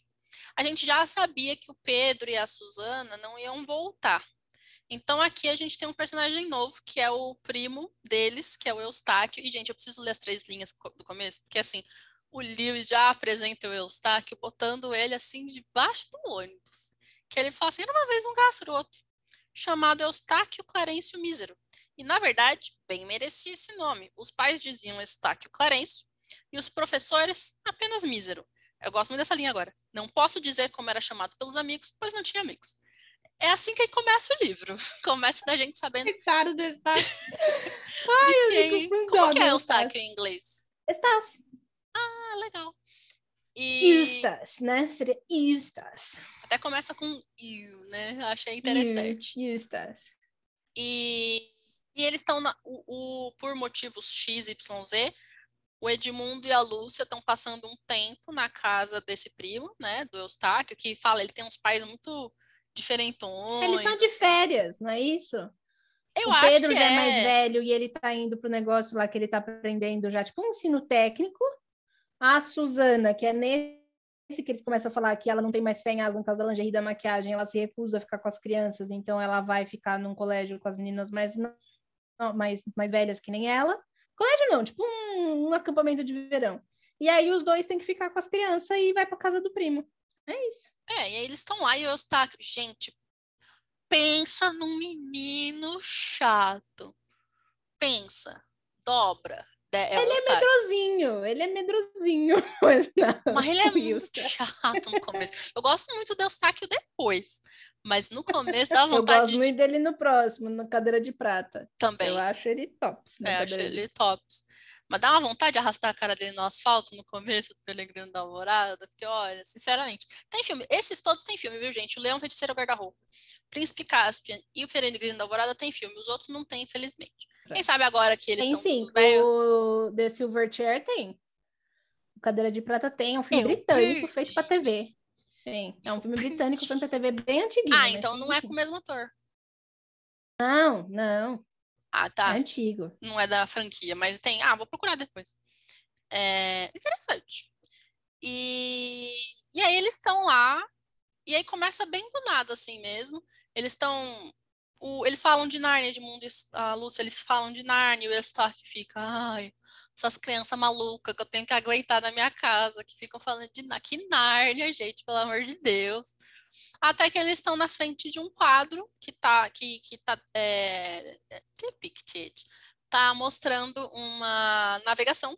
E aí, de repente, o quadro ganha vida, tipo, a água começa a se mexer mesmo, começa a respingar neles, e, e aí, quando eles vão ver, já estão dentro do. Então, a história, gente, já começa acontecendo. A gente não vai ver eles entrarem. O Peregrino da Alvorada é o, é o barco que o Caspian está viajando. A gente não vê eles decidindo e viajar e, oh meu Deus, não. Os meninos aparecem dentro do barco e, para eles, na terra deles, na Inglaterra, passou um ano.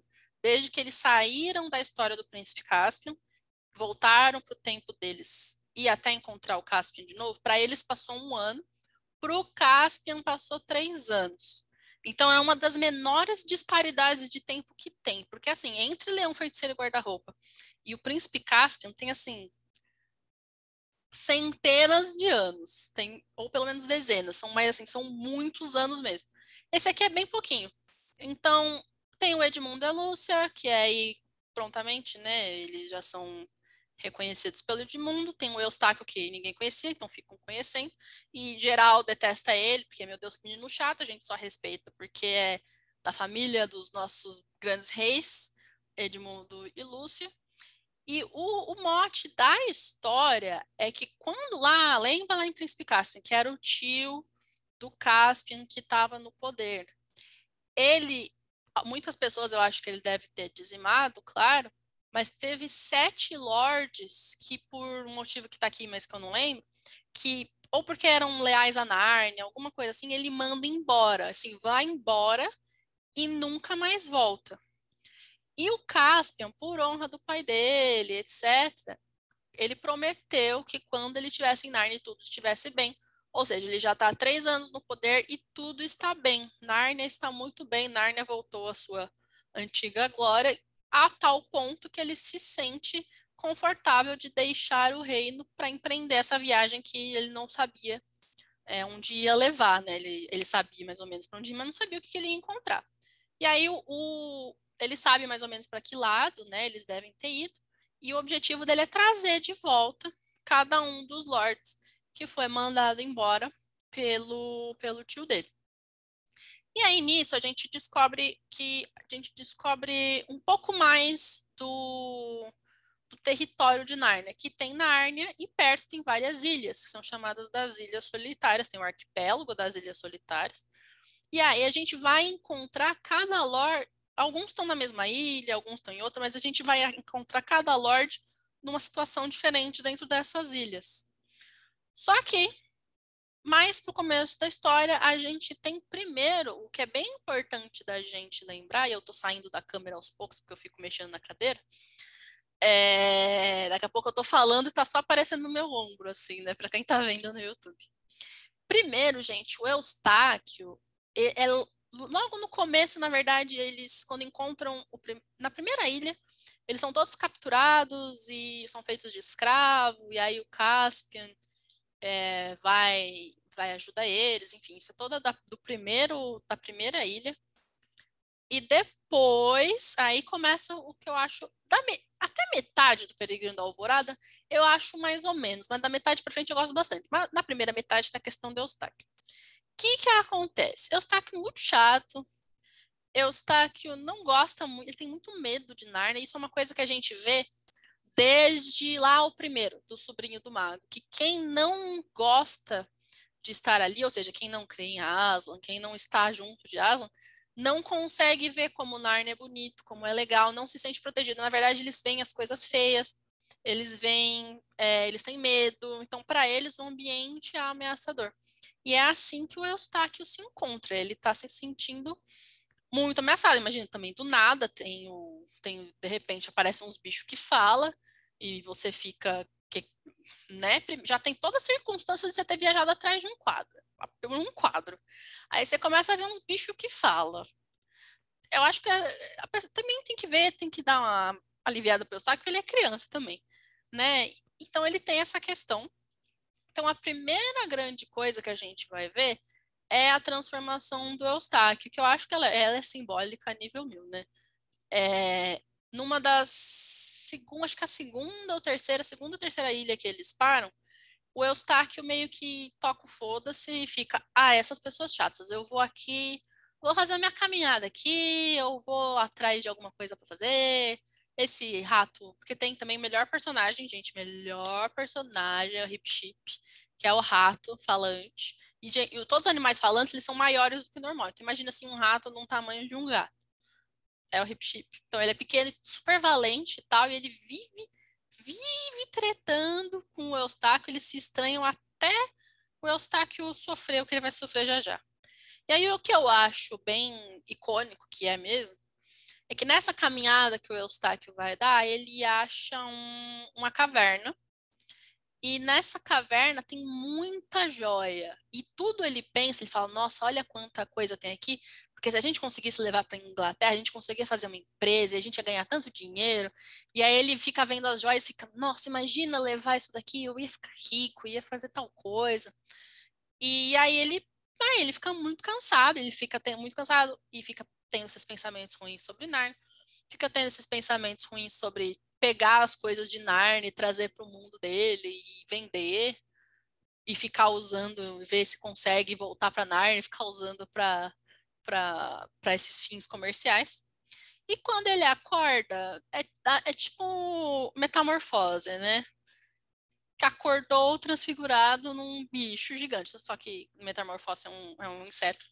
E ele tá, assim, claro, no começo ele não entende o que está acontecendo com ele. Ele tinha colocado um bracelete no braço dele, e aí acorda, o bracelete está apertando demais o braço dele, machucando. O que tinha acontecido é que aquela caverna era de um dragão e quando, e aí na mitologia daqui, né? Se você dorme sobre o tesouro do dragão, com pensamentos ruins, etc., você vira o dragão. A gente descobre que o dragão era um dos lords, então muitos dos lords ao longo, acho que pelo menos metade vai estar tá morto já, alguma coisa assim. Esse é um deles, que o dragão, o dragão daquela caverna, que provavelmente era o lord, estava é, morto. E aí o Eustáquio se transforma no dragão. E assim, um réptil, né? Algo muito parecido daí da família do, do, das cobras e etc. Gente, é super a encarnação do mal, né? Assim, se a gente for pensar na, na, no, na simbologia cristã, não sei até se tem alguma outra coisa, se você quiser falar alguma coisa disso do dragão, você me fala. Mas basicamente o Eustáquio vira a encarnação de uma coisa muito ruim, né? Um bicho ruim. Achei que você ia falar alguma coisa, desculpa. Não, pode continuar, pode continuar. Eu falei, não, eu tô achando ótimas suas interpretações. E esse é o livro favorito de Giovana, então é Giovana que vai falar sobre ah, ele. Não sei. Né? Vai que eu tô falando besteira. E, e aí, aí tem todo, porque, primeiro, óbvio, ele fica não é assim do nada. Ai, virei dragão, me arrependi, estou com meu coração em Aslan. Não, não é, né? Primeiro ele tem toda aquela questão de ficar revoltado, e aí ele tenta se comunicar com o pessoal e é muito difícil, porque, né? Difícil ser dragão e escrever no, no chão.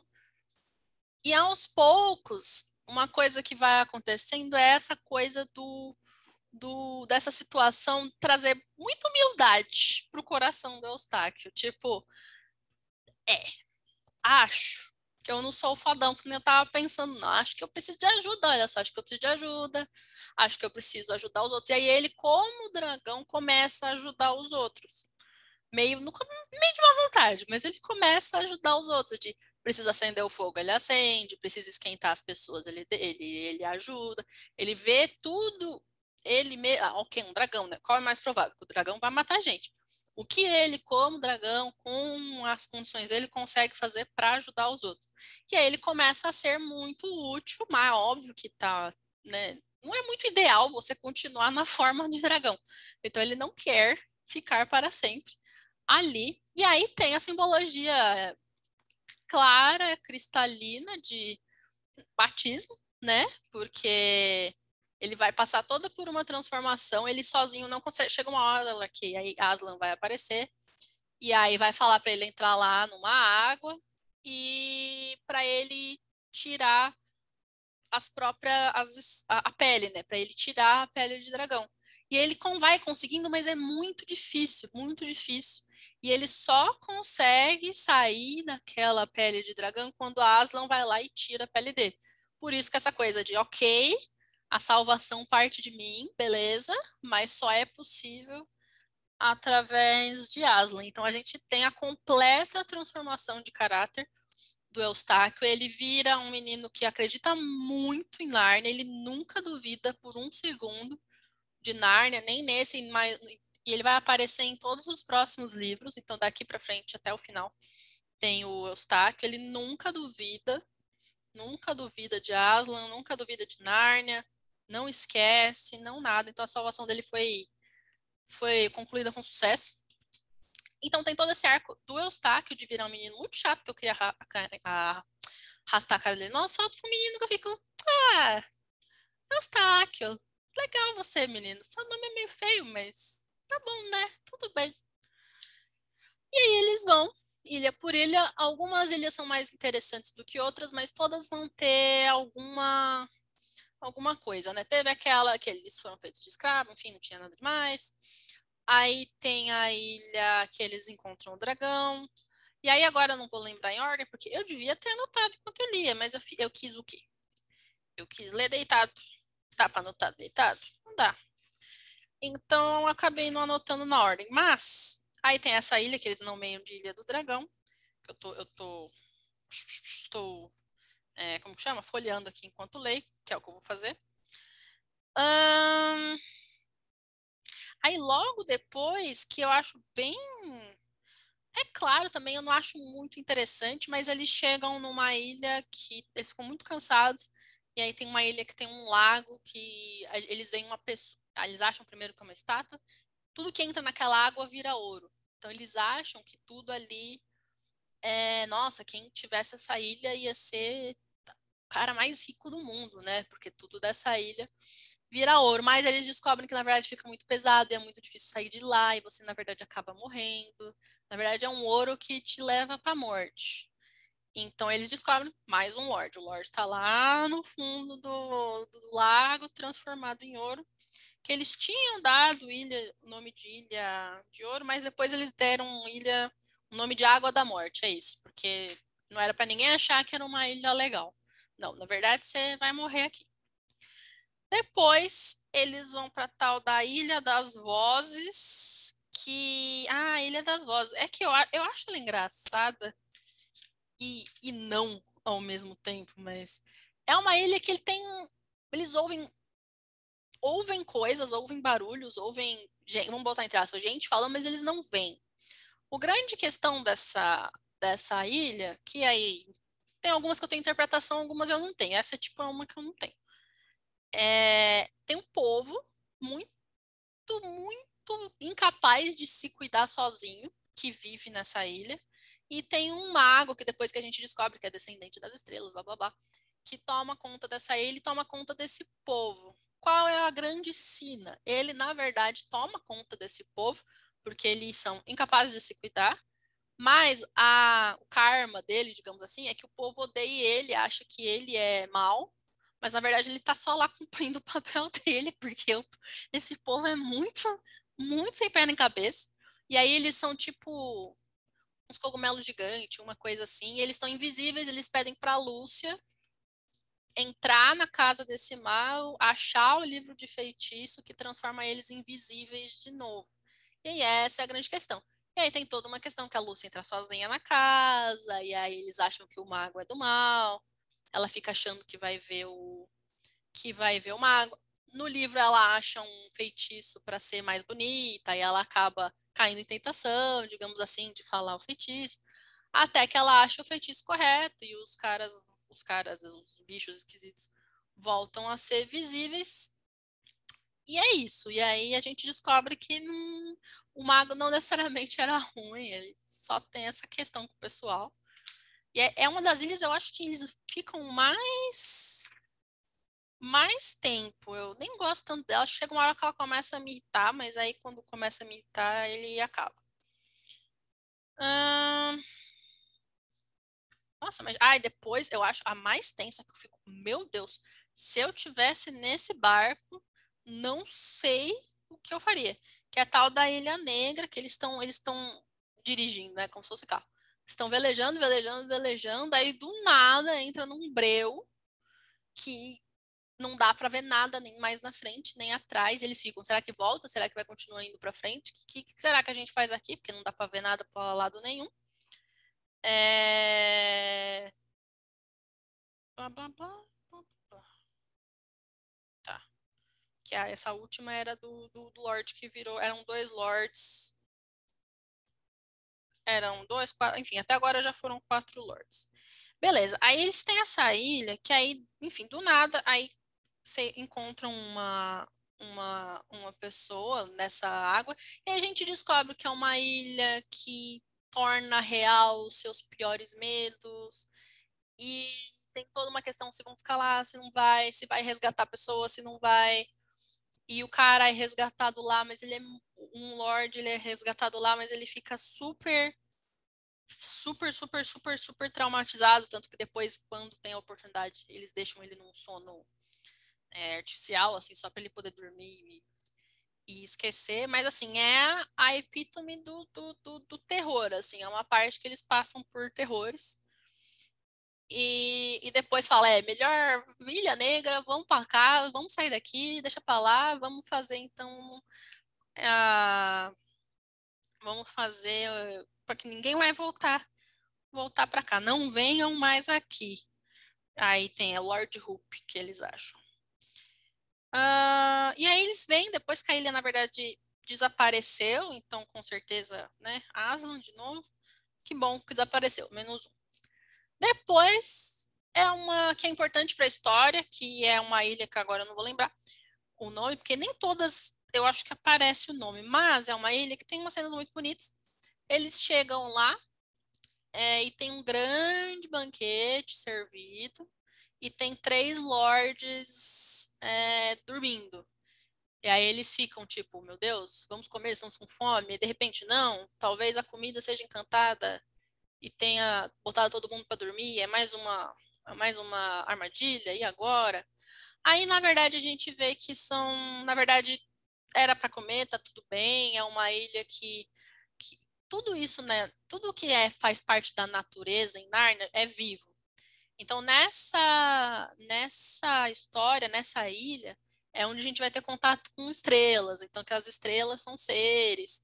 E aí, uma importante é essa, porque uma das estrelas, uma mulher muito linda, blá blá blá, vai virar a esposa do Cáspio, que aí vai interferir lá na cadeira de prata, que é o próximo. Então, beleza. É, nessa ilha, eles veem, na verdade, que os foi um favor terem colocado os, os lords para dormir, porque é, eles estão presos em bons sonhos e não precisam pensar nas coisas que aconteceu na vida. O Lord traumatizado da ilha a, atrás, da ilha anterior. Eles deixam, então viram quatro Lords dormindo, e eles vão acordar quando for o fim de Narnia. Então, assim, quando for o fim de Narnia, que eles é, serão acordados, etc e tal. E se eu não me engano, essa é a última, não é não? É, blá, blá, blá, o princípio do fim do mundo. Ah, que eles vão ver que as, eles veem, né? Tem estrela, tem estrela aposentada, que aí não é o fim do mundo, é o princípio do fim do mundo, que é onde começa o fim do mundo, então eles chegam até lá e aí depois vai ter toda uma vai ter toda uma discussão de porque o agora que volta o personagem que eu tinha falado, o Hip Chip lá, ele tem um sonho desde que ele era ratinhozinho de chegar no país de Aslan. A gente sabe, né, gente? Se a gente chega onde Deus está, é que a gente morreu. Mas lá eles falam desse país de Aslan, então ele quer velejar para o fim do mundo. E aí o Caspian fica, ah, também, porque vai que ninguém nunca mais faz isso. Aí, penso, aí tem a discussão de se eles vão continuar, porque o objetivo deles eles já cumpriram. Já acharam ao longo de todas essas ilhas um, os, sete lord, os sete lords, alguns mortos, outros com eles, e outros deixaram lá dormindo na ilha. E aí não, o Caspian tem que pensar, né? Bom, sou o rei. Que aí ele tem, ele ainda é muito juvenil nesse, nesse livro, tipo, sou o rei, mas bem que a gente podia deixar tudo para trás e ir velejando pro fim do mundo, uau, cereal radical, sabe? Ele tem, e aí tem, não, pera, não, deixa eu pensar, tem muita gente aqui comigo. Será que o povo não quer voltar? Chega uma hora que eu tenho uma raiva dele que fica, não, gente, voltem todos, eu vou, eu e o Hip Chip, tá tudo certo. Gente, você é o rei de Narnia, você vai dar, um, dar, dar as costas para Narnia porque você quer ir ver o fim do mundo, sabe? No fim das contas, eles aceitam ir assim, todo mundo fica com Casper, eles aceitam ir assim até onde der, digamos assim. E eu, quando não der mais, eles chegam mesmo na beira do mundo. E aí tem a cena que é muito bonita e eu fico sempre triste, que o Hip Chip chega, você chega assim mesmo na beira do mundo, dá para ver, dá para, né, o, o barco. E o Hip Chip é, se despede de todo mundo e ele atravessa. E aí é uma cena bonita, descreve ele atravessando pelas ondas e tal. A gente sabe o que significa, né? Que, tipo, morreu. Mas lá é só, ah, cheguei no que eu queria, né? Cheguei onde eu queria. Ele viajou mesmo, Caspian e o Pedro, o Pedro o Edmundo, a Lúcia e o Eustáquio, eles chegam lá junto no fim do mundo. Aí o Aslan aparece também, né, para levar eles, digamos assim, para casa deles eles atravessam, mas para eles falam, é, vocês não vão ficar aqui, vocês não vão, vocês não vão voltar mais por enquanto, né? Lúcia e Edmundo, hashtag chateados, que não vão voltar mais, mas vocês não vão ficar aqui. Então o Aslan leva eles, tipo, ó, vocês já fizeram o que era para fazer, leva eles de volta para a casa onde eles estavam. É, geral volta para Nárnia, né? Caspian com a, com a nova mulher que vai ser esposa dele, a tripulação, e o Hip Chip vai para o país de Aslan, né? Que é no extremo oriente, na geografia narniana. E eu gosto muito dessa história, eu gosto bastante da, do arco do Eustáquio, eu acho muito bonito que o Eustáquio vira um personagem muito importante, assim, com um caráter completamente diferente. Eu gosto de alguns episódios a ele, eu gosto do episódio do Hip Chip, ele tem bastante participação ao longo do livro. Ele tem muita participação junto com o Eustáquio, porque eles se odeiam. Mas o Hip Chip é o único que vai dormir com o Eustáquio, assim, enquanto ele é dragão que fica fazendo é, companhia para ele noite e dia, falando palavras encorajadoras para ele. E aí depois eles ficam se, se dando bem. E, e aí a gente tem o um marco final, né? De que Edmundo e Lúcia não é, não voltam mais até o fim dos tempos. E aí, não veremos mais Caspian novo, pois no próximo livro Caspian está o quê? Morrendo. Vai, Bia, cadeira de prata. Vai, cadeira de cadeira de prata, gente. Bora lá. My turn. Gente, cadeira de prata é o meu favorito. E eu acho que é o meu favorito porque de todas as crônicas de Narnia, é o que mais tem ação, aventura e desfechos e coisas acontecendo, e eu acho isso muito divertido. Então vamos lá, o que acontece em Cadeira de Prata? O Eustácio está lá, feliz e contente no seu colégio. Lembrando que o Eustácio ele era um bully, ele era um cara que perturbava as outras crianças. E aí ele já tá nesse colégio e por toda a experiência que ele teve em Nárnia, ele já tipo já não faz mais isso. As pessoas não mexem com ele diretamente porque lembram do seu passado. A minha câmera morreu, eu vou arrumar minha câmera porque eu não posso mexer, gente. Eu me mexo, minha câmera fala: "Opa, não vou mostrar mais", mas OK. E aí ele era um, um, As pessoas não mexem com ele, mas aí ele vê uma menina, Jill, e a Jill tá fugindo de uns, de uns meninos que estão perturbando a vida dela. E aí, quando ele vai defender, os meninos começam a perturbar o Estácio. E os dois acabam correndo juntos e formam ali uma amizade instantânea. E aí, eles estão sentados num arbustinho, conversando. E aí, o Estácio começa: Ah, não fica assim, vamos pensar em outra coisa. Vou te contar sobre Nárnia aqui, Jill. Ela fala: Nárnia? Ele, Nárnia. Nárnia é um lugar que conheci. Muito legal. Deixa eu te contar. E começa a contar de Nárnia para ela.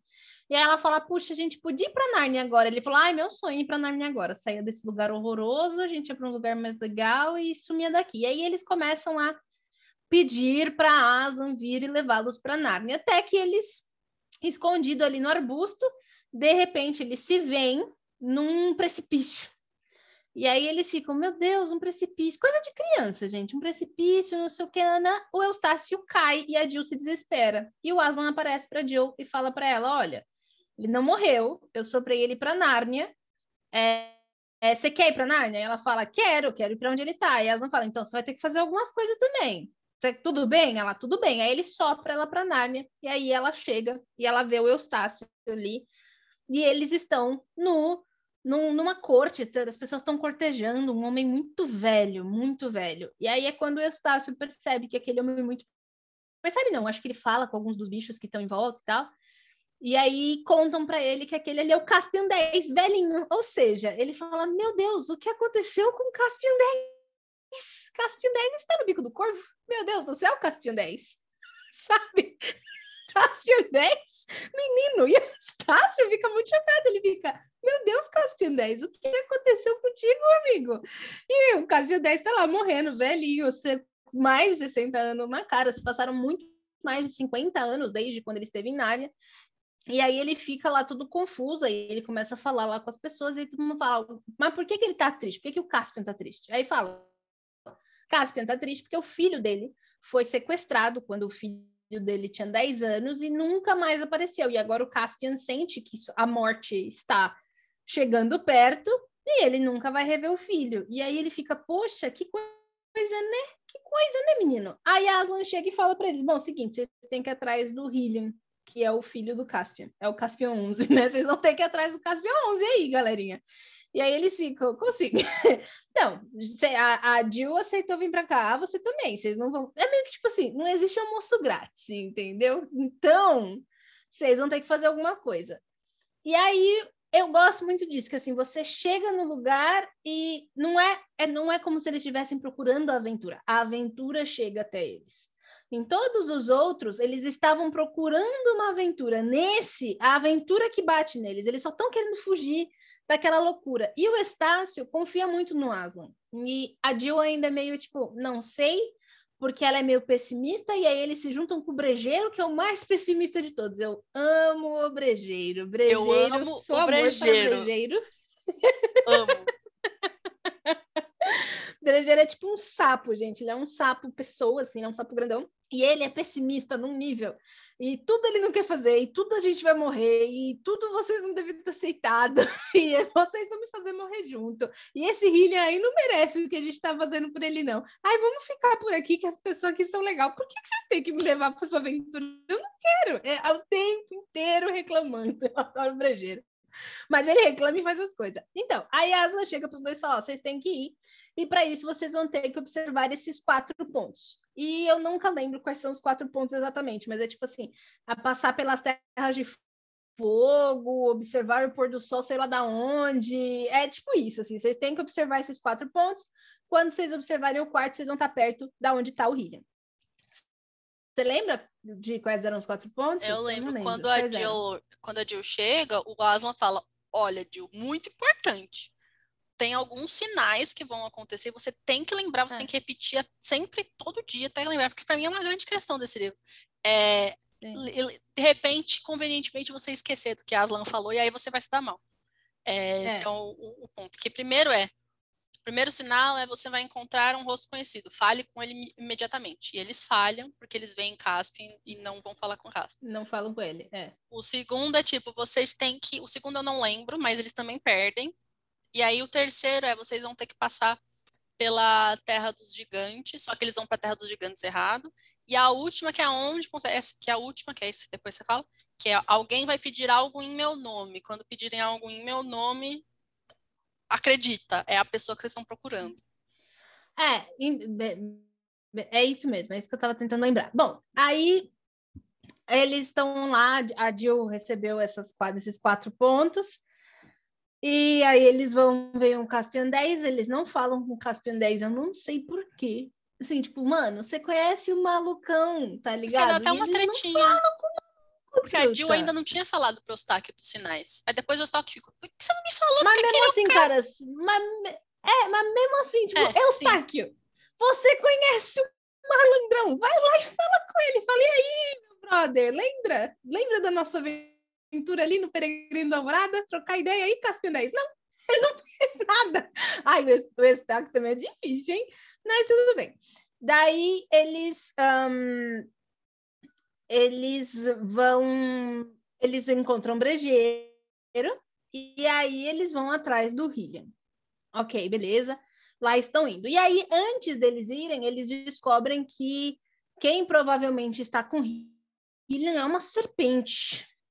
Assim, gente. Aí tem a figura da serpente, gente. A figura da serpente, nesse ponto, vai ser muito importante, porque a vilã desse, da, cadeira de prata, que é a feiticeira verde, né, que é a serpente, ela é a pior vilã. As pessoas acham que é a feiticeira do gelo. Não, não, não, não, não. É a vilã, é a feiticeira verde, mano. Ela é a pior vilã ever, assim. Ela é muito ruim, ela é horrível. Ela, tipo, a feiticeira lá de gelo, ela só congela as pessoas e deixa de estátua. Essa daí mata, mata mesmo. Ela vai, mata as criancinhas, mata as pessoas e, tipo, não tem, não pisca, assim. E ela não tem nem o discurso do vilão, não, ela só sai matando só. Ou seja, a mulher é o corpo do manga. E aí, beleza. E aí eles começam a fazer o quê? Eles saem, eles, entre aspas, começam a explorar um lado de Nárnia que é muito tenebroso. Então, isso é um outro ponto do livro que eu gosto muito. Eles vão ver um lado de Nárnia que é tenebroso. Então, Nárnia não tem só o lado bonito e bacana. Nárnia também tem um lado pantanoso, escuro, que é o lado onde o mal, o mal se espreita, onde as coisas estão lá. Então, assim, não é que Nárnia é perfeita, é que Nárnia tem pessoas que defendem gente bacana, mas o mal está em todos os lugares, inclusive em Nárnia. Então, isso também é um ponto do livro que eu acho muito interessante. E aí eles começam a andar ali no, nesse período, né, nesse, nesse, nesse espaço, um lugar meio pantanoso, que é por onde eles começam, perto de um rio, e eles vão chegando ali perto desse ponto.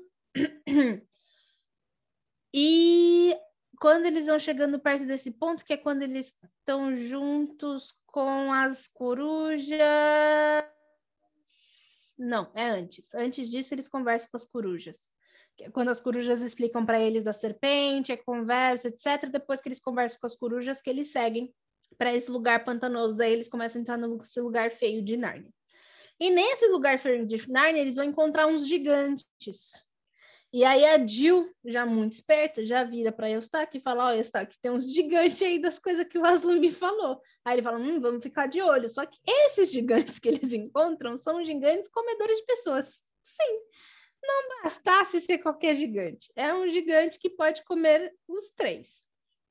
Mas mesmo assim, eles vão, continuam a ficar lá. Eu não vou contar com tantos detalhes quanto a Giovana, porque eu quero contar tudo para depois fazer minha análise, gente. Depois, se quiser dar, dar detalhes específicos, ela, ela dá. A Gi fez, tipo, só vai, então eu tô indo. Bom, anyway, aí eles começam a passar por isso, eles passam por essa terra de gigantes, mas esse, e aí, mas esses gigantes, eles meio que comem pessoas, mas ao mesmo tempo eles não dão muita atenção pro brejeiro, pro Eustáquio e pra Jill, então isso tem mais a ver com você, você tem mais medo do que a coisa representa do que a coisa realmente é. Então, existe esse ponto também no livro, que é assim, o medo que você tem sobre as narrativas que te contaram, só que se você crê realmente, você não precisa ter medo dessas coisas, porque quem crê é, não vai passar por isso. Então, você tem muito essa coisa da, da fé, assim, tipo, se você tem fé, não tem por que ter medo, e se você está tendo medo é porque a sua fé foi abalada. E aí eles começam a andar tanto que eles começam a ficar com fome, eles começam a ficar cansados, o brejeiro começa a ficar ainda pior. E aí eles encontram. Nossa, brejeiro, cara, brejeiro com fome com sono é um inferno na terra, mas ele é muito engraçado. E aí eles encontram uma, uma dama, a Dama de Verde que é que, que vem representada com um cavaleiro incrível e aí ela, ela conta para eles como chegar no castelo para onde eles têm que ir, que é para onde eles estão indo para salvar lá o William, para encontrar e tudo mais, porque eles já tiveram pistas durante todos, todo esse ponto. E aí eles continuam indo, acabam comendo, eles encontram o que comer nesse espaço e vão indo até que eles chegam nesse castelo. Quando eles chegam nesse castelo, esse castelo está em ruína, minha opinião. Eu acho que esse era o castelo antigo da, da feiticeira de gelo. É isso que eu sempre achei, eu sempre li dessa forma. Não é todo mundo que lê desse jeito, mas para mim é muito claro que o castelo e a área que a feiticeira de gelo tinha, aos poucos se tornou a parte negra de Nárnia, se tornou a parte dark, escura, malvada e do capiroto de Nárnia, né? E aí eles vão chegando, e aí quando eles chegam nesse ponto que essa dama de verde maravilhosa falou para eles: não, vamos para esse castelo que vocês vão conseguir comer muito mais, etc. Eles encontram um livro de receitas, e aí eles percebem que nesse livro de receitas, as receitas são criancinhas ao vapor, restos humanos assados, e aí eles ficam: meu Deus do céu, a gente vai morrer, é agora que a gente morre. E aí eles têm que escapar, porque de repente os gigantes que não prestavam atenção neles, agora estão prestando atenção neles. Ou seja, quando você não se mesmo em momentos em que você está com fome, com sono, cansado, etc, se você não manter a sua mente, se você não mantém a sua crença, você cai em armadilhas. Então aí já vem outro ponto, né, do cristianismo, que é essa coisa do mesmo com fome, com sono, cansado e derrotado e desistindo, nunca perca sua crença, porque perder a crença quer dizer que você vai se dar mal. Não perder a crença quer dizer que você vai enxergar um, um fim do túnel. E quando eles fogem, eles fogem porque eles começam a, tipo, não temos nada, temos que crer, a gente tem que acreditar em Aslan, se Aslan mandou a gente é porque a gente é capaz, então vamos continuar. E no final das contas, eles enxergam uma luz, é realmente uma luz no livro, é tipo uma luz no fim de um túnel, e aí eles conseguem fugir e saem desse espaço onde eles estão, que aí eles percebem que eles estavam embaixo da terra, eles estavam por baixo de Nárnia. E eles só vão perceber isso na hora que eles saem. E aí, quando eles saem, eles são recepcionados por um. Ah, por, por homens que estão que tem barcos, etc. E aí eles falam para eles que eles vão atravessá-los, né? No, no, nesse mar, tem tipo um mar, a gente vai atravessar vocês, etc. Mas a gente está levando vocês para uma cidade que é onde essa dama de verde, ela é a rainha eterna nessa cidade. E aí o, o Estáquio, nesse momento, que começa a ficar, essa dama de verde aí tá ferrando muita gente. Essa mulher aí, muito estranha essa mulher aí, olha. E aí a Jill fica, não, tá no subterrâneo, tipo... É... É, eles praticamente foram pro inferno e voltaram, né, gente? Vamos aí lendo as entrelinhas. Resumindo, eles vão é, entram nesse navio, acontecem várias coisas nesse, nesse navio, enquanto eles estão lá, a serpente vem atrás deles, mata a gente que tá dentro do navio. Tem morte, viu, gente? A cadeira de prata tem várias mortes, as pessoas morrem assim aos baldes, cara, é muita morte. E aí vem uma serpente, mata quase metade das pessoas que estão dentro do navio. E aí eles começam a, a, a espiar um cara. Aí eles começam a espiar um cara, e daí dentro do navio existe um um homem que começa a implorar para eles, para que eles, que um homem que está preso e começa a implorar para as crianças, tipo, me solta em nome de Aslan, pelo amor de Deus, me solta em nome de Aslan, me solta em nome de Aslan. E ele tá ali sentado numa cadeirinha de prata. Não é verdade, gente. E isso é primeiro dentro do navio. Ele tá dentro do navio sendo levado para essa cidade que a Dama de Verde domina. E aí, quando eles veem esse menino amarrado lá, falando, é que é um cara, não um menino, é um cara que fica assim, me solta em nome de Alan, eles ficam, hum, interessante. Aí a Jill fala, ó lá, tá falando o nome de Aslan, vamos soltar. Aí eles soltam. Gente, é o Hillian, tá? É o Hillian que tá preso nessa cadeira de prata e ele não pode sair. E aí eles soltam, e aí eles descobrem que, na verdade, essa dama de verde que os estava ajudando, na verdade, é a feiticeira verde que mata todo mundo e causa toda essa matança, que também é a serpente. E aí eles descobrem que aquele é o príncipe Hylian, que estava sendo mantido prisioneiro por essa feiticeira, porque ela estava esperando o Caspian 10 morrer para governar Nárnia. Nossa, grande segredo. O que eu mais gosto desse livro é que a aventura não termina aí, gente. Ela não termina na hora que eles soltam o Príncipe Hylian. Depois de soltar o Príncipe Hylian, eles têm que voltar, não é mesmo? Não é só soltar o Príncipe Hylian e falar, ah, opa, vai lá, Príncipe, agora vai governar. Não, eles meio do nada. E aí tem toda uma questão, tipo, a feiticeira, ela tenta fazer eles esquecerem quem eles são, com feitiços. Daí eles têm, daí ela monta um fogo mágico, e aí eles têm que quebrar o feitiço do fogo mágico, daí ela se transforma em serpente, eles têm que matar a serpente. Aí, e aí eles conseguem matar a feiticeira de verde quando ela está na forma de serpente, mas mesmo assim, matou a feiticeira de verde, tá tudo bem? Não, a gente tem que voltar. E a gente vai voltar por onde? Pelo underground. Ou seja, a gente tem que voltar pelas mesmas pessoas que tentaram cozinhar a gente, matar a gente. Gente, é um desespero a cadeira de prata.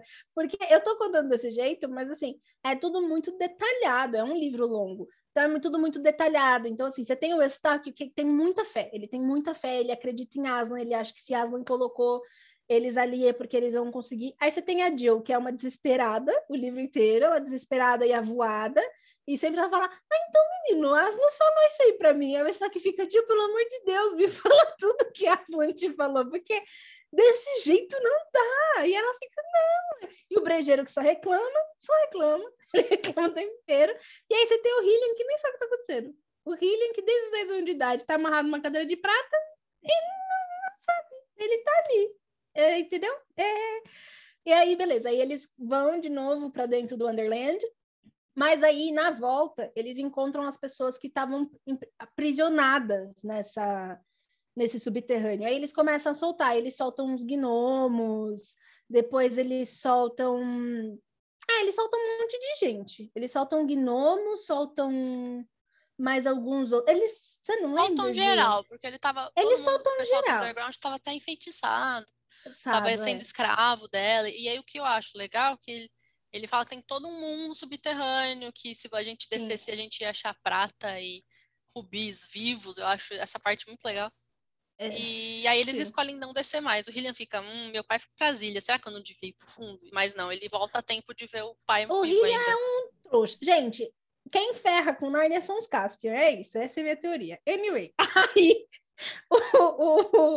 eles continuam voltando, aí que eles chegam em Cair para Vel, finalmente, depois você vê toda a viagem, gente, toda a viagem de ida e toda a viagem de volta, ela é descrita com todas as aventuras.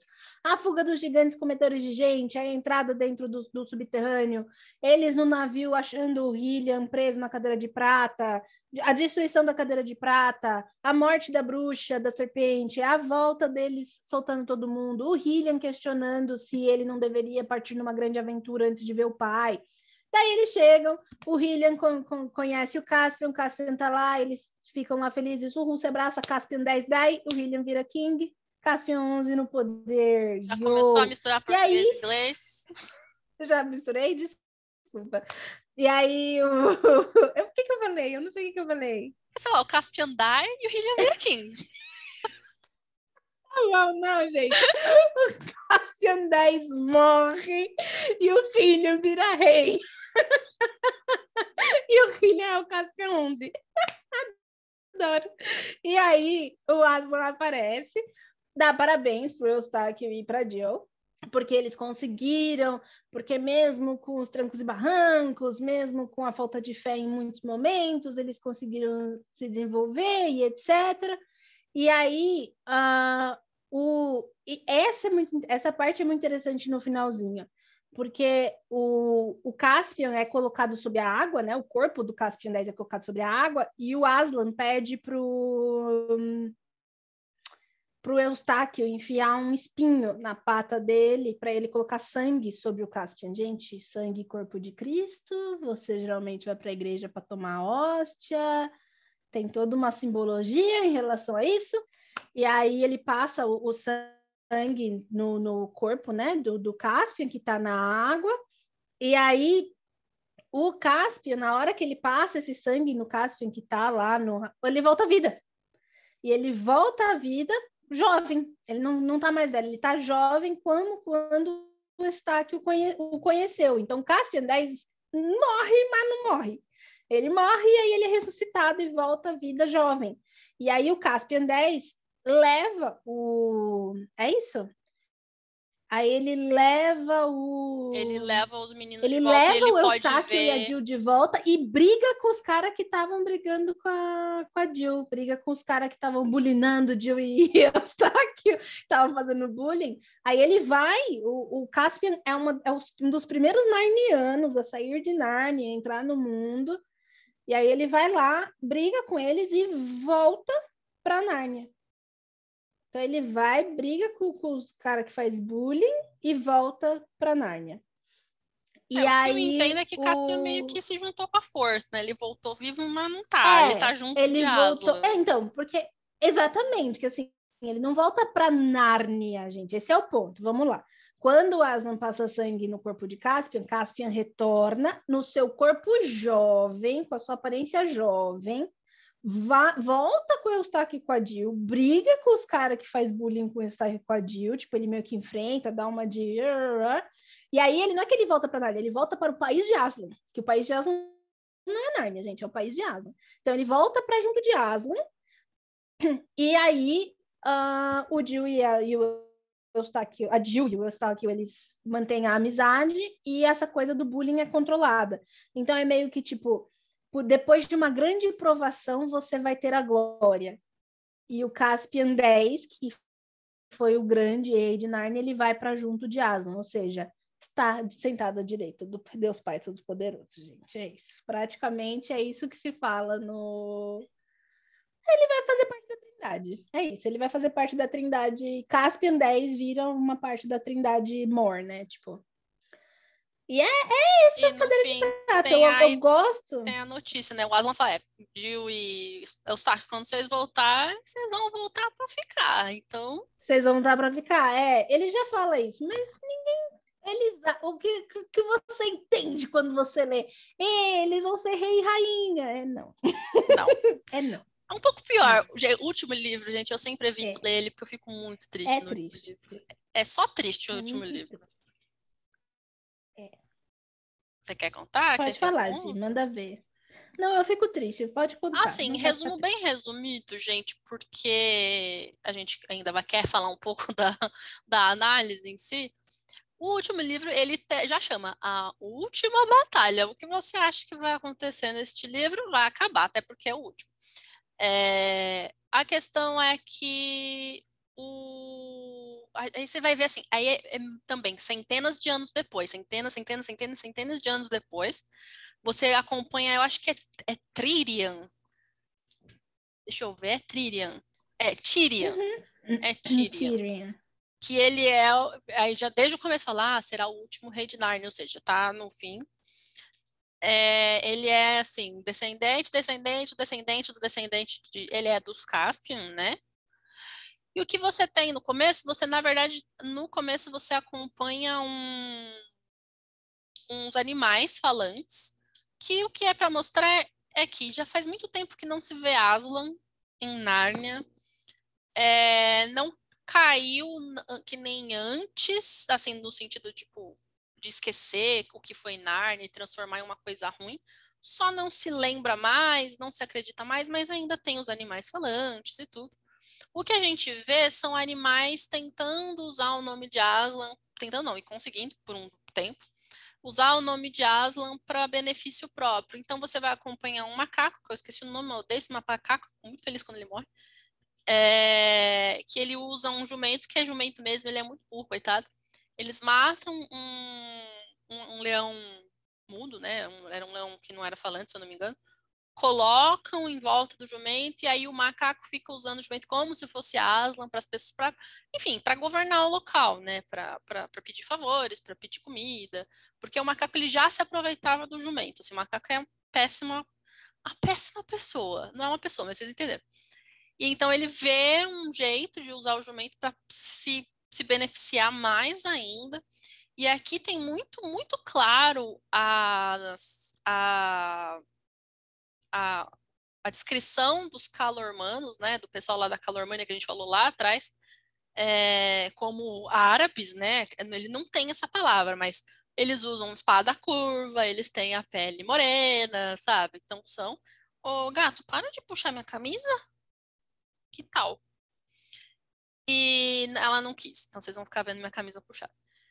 É, e uma grande, e assim, aí o macaco comete o, o, o, pecado dos pecados dos pecados, que é usar o nome de Aslan para é, cortar as árvores encantadas, ele começa a matar os, os animais falantes, então ele começa a usar o nome de Aslan para agir contra Nárnia, e o pessoal fica, bom, faz tempo que a gente não vê Aslan, e de repente a gente está vendo uma pessoa aqui que está falando que tem Aslan, e o Aslan sempre foi Oxi, um vizinho gritou. É, o Aslan sempre foi bom, né? Digamos assim, então eu acho que a gente tem que fazer o que o Aslan tá falando, né? Enfim, aí tem toda essa confusão de é ou não é Aslan. É, Aslan não aparece há muito tempo. E aí ele começa a deixar o pessoal da Calormania entrar e fazer o que quiser em, em Nárnia, cortar as árvores, levar as árvores embora. Começa a depenar, assim mesmo. É... Nárnia. E aí o Tyrion, como último rei de Nárnia, ele chega uma hora, ele, já dá para ver que a, a, linhagem foi dando uma enfraquecida, né? Assim, não é mais, ele, acho que eles estão em paz, digamos assim, há muito tempo. É como se tivesse entrado no tivesse entrado numa zona de conforto, digamos assim. E aí o Tyrion chega uma hora que resolve tirar limpo o que está acontecendo. E aí, o, diante desse desespero e de ele tentando é, consertar a situação, ele pede muito forte para Aslan, ele pede ajuda. E aí o Tyrion, como vamos colocar assim, como espírito, aparece numa reunião que estão fazendo na Inglaterra com os, os, amigos de Narnia, digamos assim. Então você tem o Diggory, a Polly, o Pedro, até chega uma parte que a Susana está, mas dá para ver. Ela é nesse livro que falam que ela não é mais amiga de Narnia. Que ela está, mas é tipo ela tá, mas foda-se, né? Mas é uma mesa onde está todo mundo, né? A, a Jill, Polly, Suzana, Lúcia, Edmundo, então todos eles que já foram para Nárnia estão se reunindo. E o Tyrion aparece para eles, para tentando, e eles começam a ver o espírito, eles começam a vir, pedir ajuda. O Pedro fala: ah, eu sou o grande rei de Nárnia, sou o grande rei Pedro, ordeno que você fale e tal. E aí consegue-se mandar, eles vão tentar mandar o Jill e Eustáquio para Nárnia porque eles podem voltar. Eles vão atrás dos anéis lá do Diggory e da Polly, mas enquanto eles estão tentando voltar por meios próprios, a Aslan leva eles para lá. Assim, chega uma hora que eles aparecem lá. E, bom, eles vão ajudar a Jill e, e o Eustáquio, elas vão ajudar o, o Tyrion em toda essa em toda essa questão de retomar Nárnia. No final, a Calormania já dominou muito assim Nárnia e tem uma questão de um outro deus, que eles têm o deus Tash. E aí eles também, os Calormanos não, não, não acreditam tanto mais, mas acabam invocando o deus. O deus aparece e começa a tocar o terror, né? Quem, quem aparece por lá ele mata, então ele mata o macaco, ele mata um monte de pessoas. Então mata assim narnianos e calormanos. E aí vão se tendo. É, o Tyrion vai tentando mostrar para eles que o, o, jumento não é o Aslan, o jumento é só um, um, um, um jumento vestido de, de, de, leão. Só que, assim, muitos animais de Nárnia têm medo de que realmente que o, ou outro deus faça alguma coisa. É, o Tyrion consegue pouquíssimos animais de Nárnia, animais, entidades e pessoas, enfim, pessoas, é, criaturas no geral, para fazer, para chegar perto dele. para chegar para lutar por ele, né? Então a Jill fica muito boa no arco, a Jill consegue. E aí tem guerra, é onde tem mais descrição de sangue mesmo, de um palácio, a palavra sangue, é no último livro. Eles conseguem ir bastante bem e eu consegui ver várias várias coisinhas que Stephen King tirou umas ideias daqui, mas ok, de, desse último livro. E, e assim, eles estão indo de mal a pior. Eles conseguem, quando eles conseguem um pouco de reforço, também são mortos. Aí eles vão sendo encurralados, encurralados, encurralados, até entrar no, no lugar que está o Deus Tashi lá, que vai matar. Eles falam, putz, não tem que fazer. Fora entrar aqui. Se eu não me engano, é, eu acho que a Lúcia ainda não entra agora, mas eu não sei exatamente, na verdade, em que ponto, mas todos eles acabam aparecendo. Cadê que eu tô tentando achar? É, é, eles... E aí chega uma hora que tá lá o Stack, o Tyrion, todo mundo que tá com eles e fica, bom, tem que fazer, a gente vai ter que tentar dar um jeito de entrar ali na, na cabana. Ah, cheguei. E aí, dentro da cabana, na verdade, eles eles vão encontrar os outros. Então chega um ponto que eles encontram os outros, eles encontram então, que é onde a gente não vai ter mais a Suzana.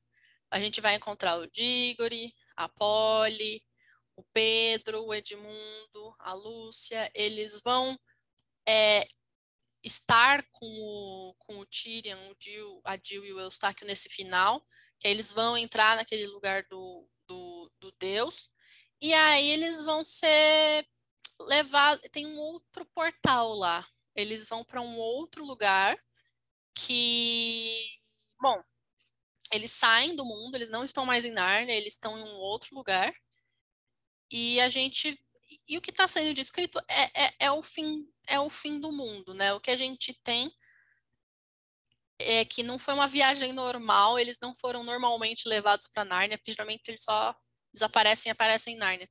Eles se lembram de estar tá no trem, indo atrás dos, dos anéis e, e, e tal, e lembram de ter sofrido uma batida, eles lembram, e os meninos também, o Tyrion, a, a Jill e o Ostok, eles não conseguem. Eles, é o que a gente vê é que todos eles morreram.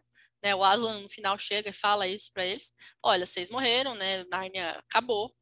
É, Narnia já era, né? Então é como se fosse o apocalipse de Narnia. Esse último, e eles são levados para um outro lugar e a gente assiste ao fim do mundo. Então o Aslan, ele invoca dragões e sei lá o que para comer tudo que tinha em Nárnia. E, e, e, aos poucos, da mesma forma que a gente vê Aslan criando, a gente vê Aslan então terminando, porque o paraíso já é tudo que não era para ser, assim, chegou no fim da sua corrupção total, não tem mais nada em Nárnia. E o que a gente tem, então, é o pessoal que passou ali, né, com o Tyrion e tal, e quem morreu na batalha, inclusive eles. E eles, então, ele, o, o Aslan vai destruindo Nárnia aos poucos, é, eu acho muito bonito porque tem um calormano que entra junto com eles e vê Aslan, e eu acho muito bonita essa parte do final, posso até comentar. E aí o Pedro fecha a porta, depois que não tem mais nada, Aslan pede para Pedro, tipo, da mesma forma que você foi o grande rei, eu quero que você seja a última pessoa, né? Você vai fechar a porta de Nárnia, e eles vão para um mundo que é descrito assim, que é Nárnia, mas é mil vezes melhor, é maior, é mais bonita, as, as, as folhas são mais bonitas, é como se você visse. De fato, eles foram pro paraíso real, eles estão agora no país de Aslan, com Aslan, que é igual ao mundo que eles conheciam, mas mil vezes é, mais bonito. Eles, eles, eles bastante essa descrição de como é melhor e mais bonito, mais, mais enfim, interessante, e eles também se sentem muito bem. Até que Aslan chega para eles, vocês repararam que, né, pessoal, vocês morreram, né? Então agora vocês vieram, vocês vão ficar aqui é, comigo, vocês nunca mais. Porque aí chega uma hora que o Pedro fica tipo, hum, mas e que horas que a gente volta? Então, vocês não voltam mais, vocês morreram. E a Suzana. E o que é chocante. Ah, não, deixa eu falar do calor mano primeiro. Que tinha o cara lá que eu não lembro o nome dele. Eu sei que é Bre alguma coisa. É Bre. enfim, tem um cara, vou chamar de Brad, eu acho que não é, mas tem o Brad. E, e ele fala, nossa, como é que eu vejo Aslan se, se eu servir a minha vida inteira cegamente ao deus Tash e eu não mereço. O Aslan tem uma parte que é muito legal, que ele fala para ele que sempre que fizeram algum ruim em meu nome, estavam servindo a Tash, esse outro deus aí. E você fez só coisas boas e acreditou e realmente tinha muita fé. Então, mesmo que você tenha feito coisas boas em nome de Tash, na verdade você estava me servindo. Então tem toda uma cena bem legal que com esse calor humano que ele ganha acesso ao país de Aslan e termina com todos eles lá. E aí o chocante, na verdade, é você não tem essa descrição, mas você pode pensar, se eles morreram e Susana não foi, o que aconteceu então? Susana, que é descrita como não era mais amiga de Narnia, pro, lá ela provavelmente viu toda a sua família sofrendo um acidente de trem, porque é dito que ele, realmente eles morreram. Então, ela de uma só vez perdeu toda a família, perdeu os tios, perdeu todos os irmãos, perdeu o primo e até a amiga do primo que não tinha nada a ver. É, todos eles aparecem vestidos de rei e rainha, né? Inclusive a, a Jill e o, e o Eustáquio. E o que você tem, então, é esse grande punição final, assim. Porra, até o Edmundo o Aslan salvou, sabe? Que fez cagada. Mas a Suzana, a Suzana Sim. não. A mas Suzana o Edmundo fez cagada, mas ele retorna. E o Edmundo segue as leis até o final. E a Suzana é só tipo, Esse é não. o ponto do Edmundo. Sim. Então, mas a Suzana começa bem, ela começa bem, e aos poucos ela vai abandonando as leis e a fé. Sim. O Edmundo é o oposto, e é isso que eles estão falando. E aí a punição isso é uma é coisa que eles possível. deixam muito claro em Nárnia. Não interessa o que você faz. Se a partir de um momento na sua vida você vê a luz, vamos colocar assim, você passa a crer e você segue as regras, você será salvo. Não interessa o pecado. Isso é Sim. cristianismo, puro e simples. Sim, e aí ela sofre tudo isso, porque imagina, você perde sua família toda de uma vez. É apenas isso que aconteceu com ela. E aí, e aí acabou, esse é o final. Minha gata tá querendo redecorar a estante. Ô, minha filha, para tirar o, o. Ela gosta de tirar os livros para deitar atrás deles. Não tem mais livro. E eu ia perguntar para a Bia, porque durante. A gente sabe, né, que o sete é um número muito importante na, de simbologia, porque são sete livros de Narnia. São sete.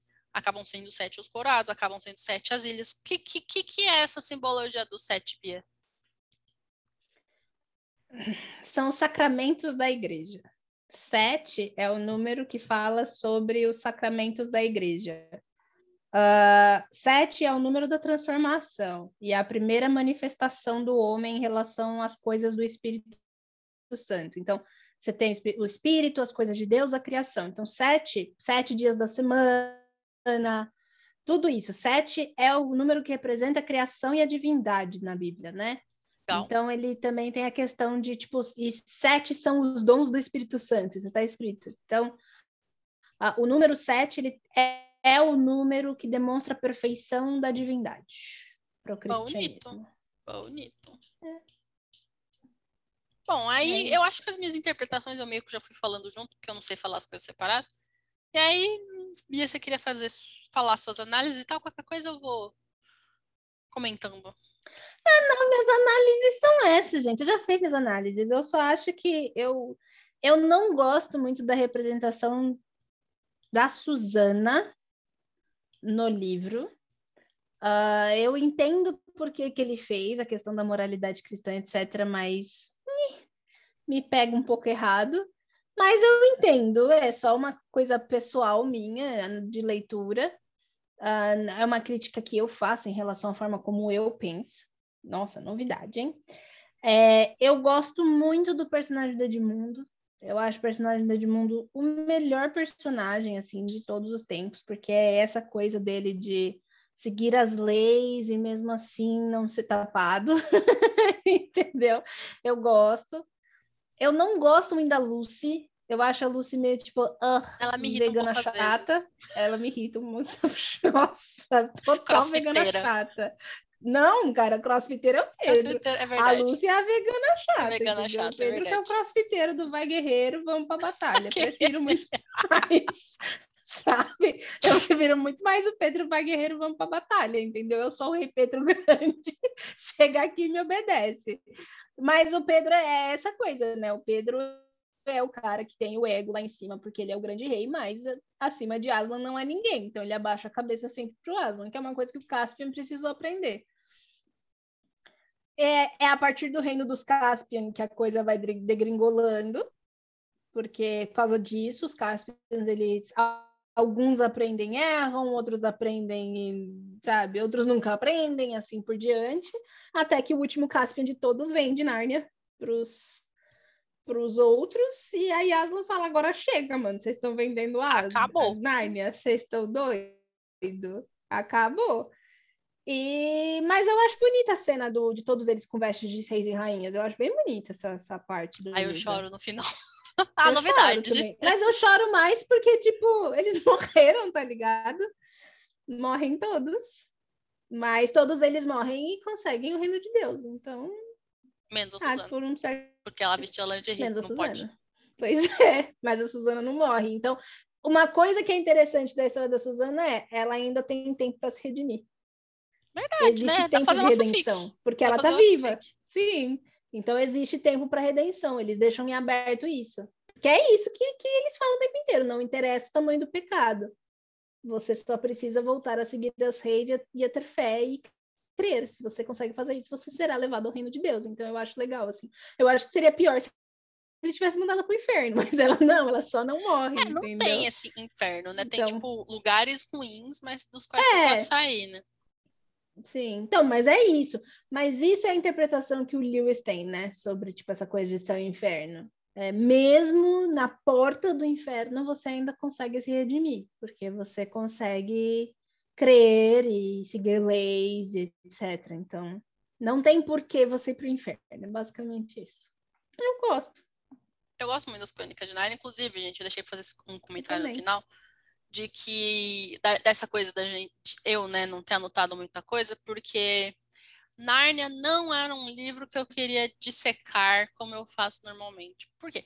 Não é a minha sequência, minha, como que chama isso? É, não é franquia quando é livro. Ai, coleção na coleção. Pode falar coleção, minha coleção de livros.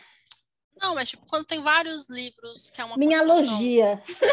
minha logia é, favorita. Pode ser, septalogia. Não é minha, meu, grupo de, meu grupo de histórias favorito, nem nada. Mas Nárnia sempre. Eu já li crônicas, todas as crônicas de Nárnia, gente, mais de 20 vezes, tranquilamente. Tranquilamente. Mas para mim, Crônicas de Nárnia tem um quesito feel good, uma coisa meio que é bom, não sei, que me deixa feliz, que, que eu, não, eu, eu não quero chegar e, e, e ter dissecado tudo, porque eu tenho a impressão de que para mim vai perder um pouco.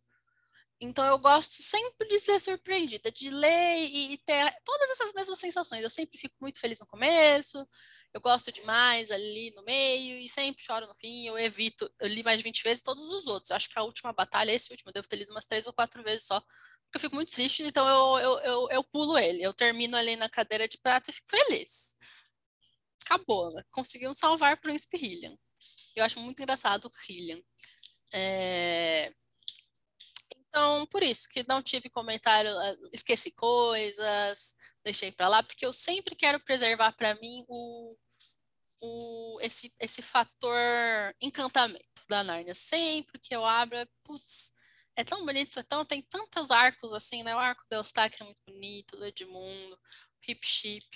Eu gosto demais do brejeiro, gente, como eu gosto do brejeiro. Eles estão comendo assim, estão tomando o vinho mais delicioso. O brejeiro tá, ah, essa porcaria, não sei como que vocês gostam. Ah, ali, ó, morrer. Ah, por que que eu, que que eu, olha, o pessoal bem fala que eu tenho que tomar jeito, estamos aqui nessa por... Mas justamente por isso é, é, é ele sendo assim que ele conseguiu preservar um pouco da sanidade e tirar o fogo da, da feiticeira, né? Esse fator brejeiro que fez ele conseguir ter uma final de fibra Sim. mental e, e, e aí ele usa o próprio corpo, né? O pé para abafar o fogo. E, Sim. são meus quatro personagens preferidos. Eu gosto da Jill, eu acho ela meio aleatória, tipo, do nada. Geralmente é só o pessoal da família que vai pra Narnia. Mas até essa amiga aqui, que tava do meu lado, vamos pra Nárnia. Tá bom. A Jill é assim, pra mim, na minha cabeça. E eu gosto demais desse, eu gosto demais é, o jeito que é escrito, porque é, é simples, assim, não tem descrições muito longas. Às vezes, em duas, três páginas já aconteceu meia dúzia de coisa e puxa, acabou. Porque cada livro das Crônicas de Nárnia, gente, tem uns, sei lá, no máximo 100 páginas. E é isso. É, é isso, é isso que temos a dizer sobre as Crônicas de Nárnia.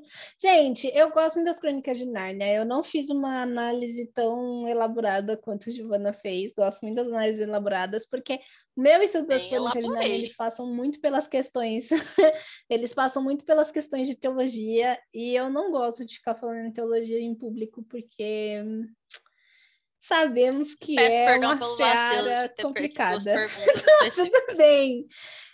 É tudo bem, aqui é uma seara complicada, eu entendo por que, que é complicado e eu não tô afim de levar hate por causa disso, sabe? Não tô. Gente, eu levo hate por causa do TDAH, não tem problema. Por causa do Eu choque posso de levar cultura. hate por causa das minhas. Por causa do choque de cultura. Eu posso levar hate, mas eu não tô afim de levar hate por causa da questão de teologia, sabe? Assim, é uma coisa que para mim ainda não é necessária, sabe? Não, não tem necessidade disso.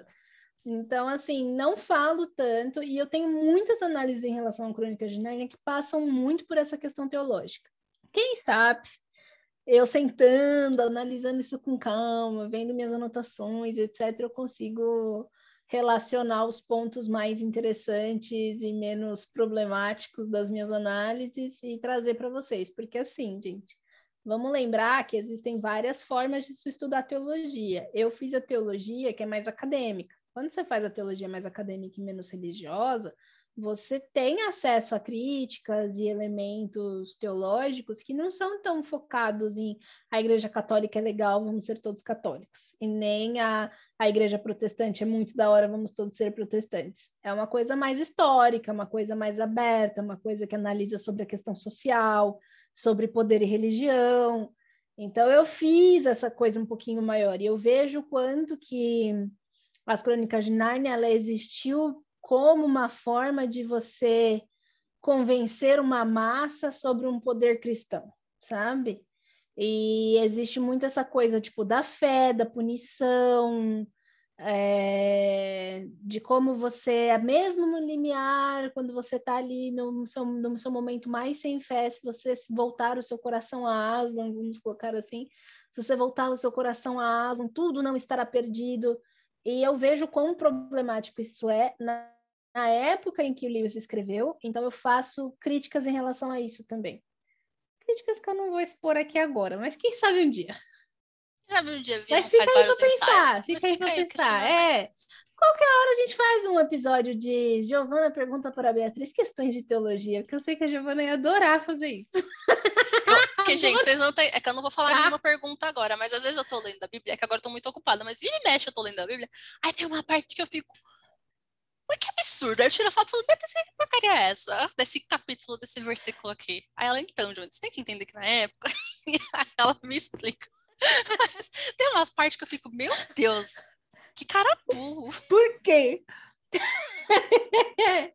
Mas são pontos de, de análise. Teologia é uma coisa que eu gosto muito. Gente, eu- quando eu falo teologia, eu não estou falando da questão religiosa, tá? Eu estou falando da questão de entender religião, sociedade, poder e cultura. Eu acho isso muito legal. E é um negócio que eu leio constantemente e estudo constantemente. Então, assim como Giovana, da mesma forma que economia está para Giovana, teologia está para Beatriz. Sim.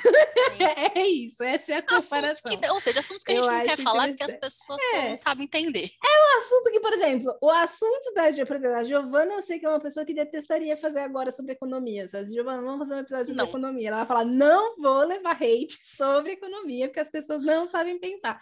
É basicamente isso, gente. Então, assim, vamos lembrar que falar sobre teologia não é criticar sua religião, mas ao mesmo tempo é sim ver os pontos que socialmente ferraram muitas coisas em, perante religião. Então, assim, é uma seara aí complicada. E eu, ve, eu gosto muito das Crônicas de Nárnia, mas eu vejo o peso que isso teve na época, hoje em dia, e a questão de hum, criação católica.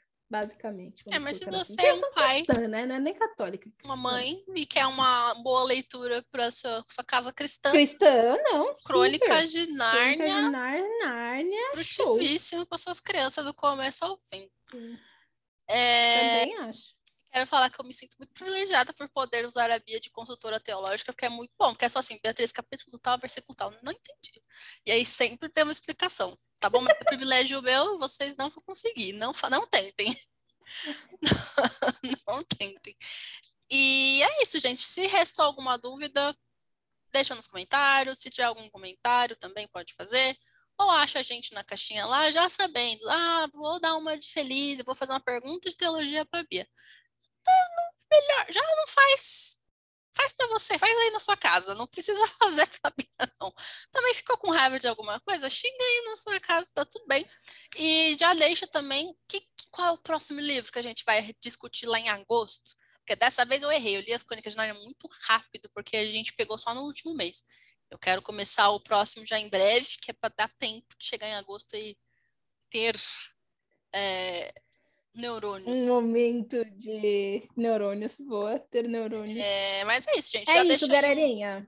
uma sugestão. Muito obrigado. Vejo, nós só Valeu. veremos vocês daqui um mês, ok? Daqui um mês, Mês, voltamos. em junho. Até mais. Voltamos em junho. Tchau, É. tchau. Boa noite. Boa tarde, bom dia, sei lá. Nós. Tchau.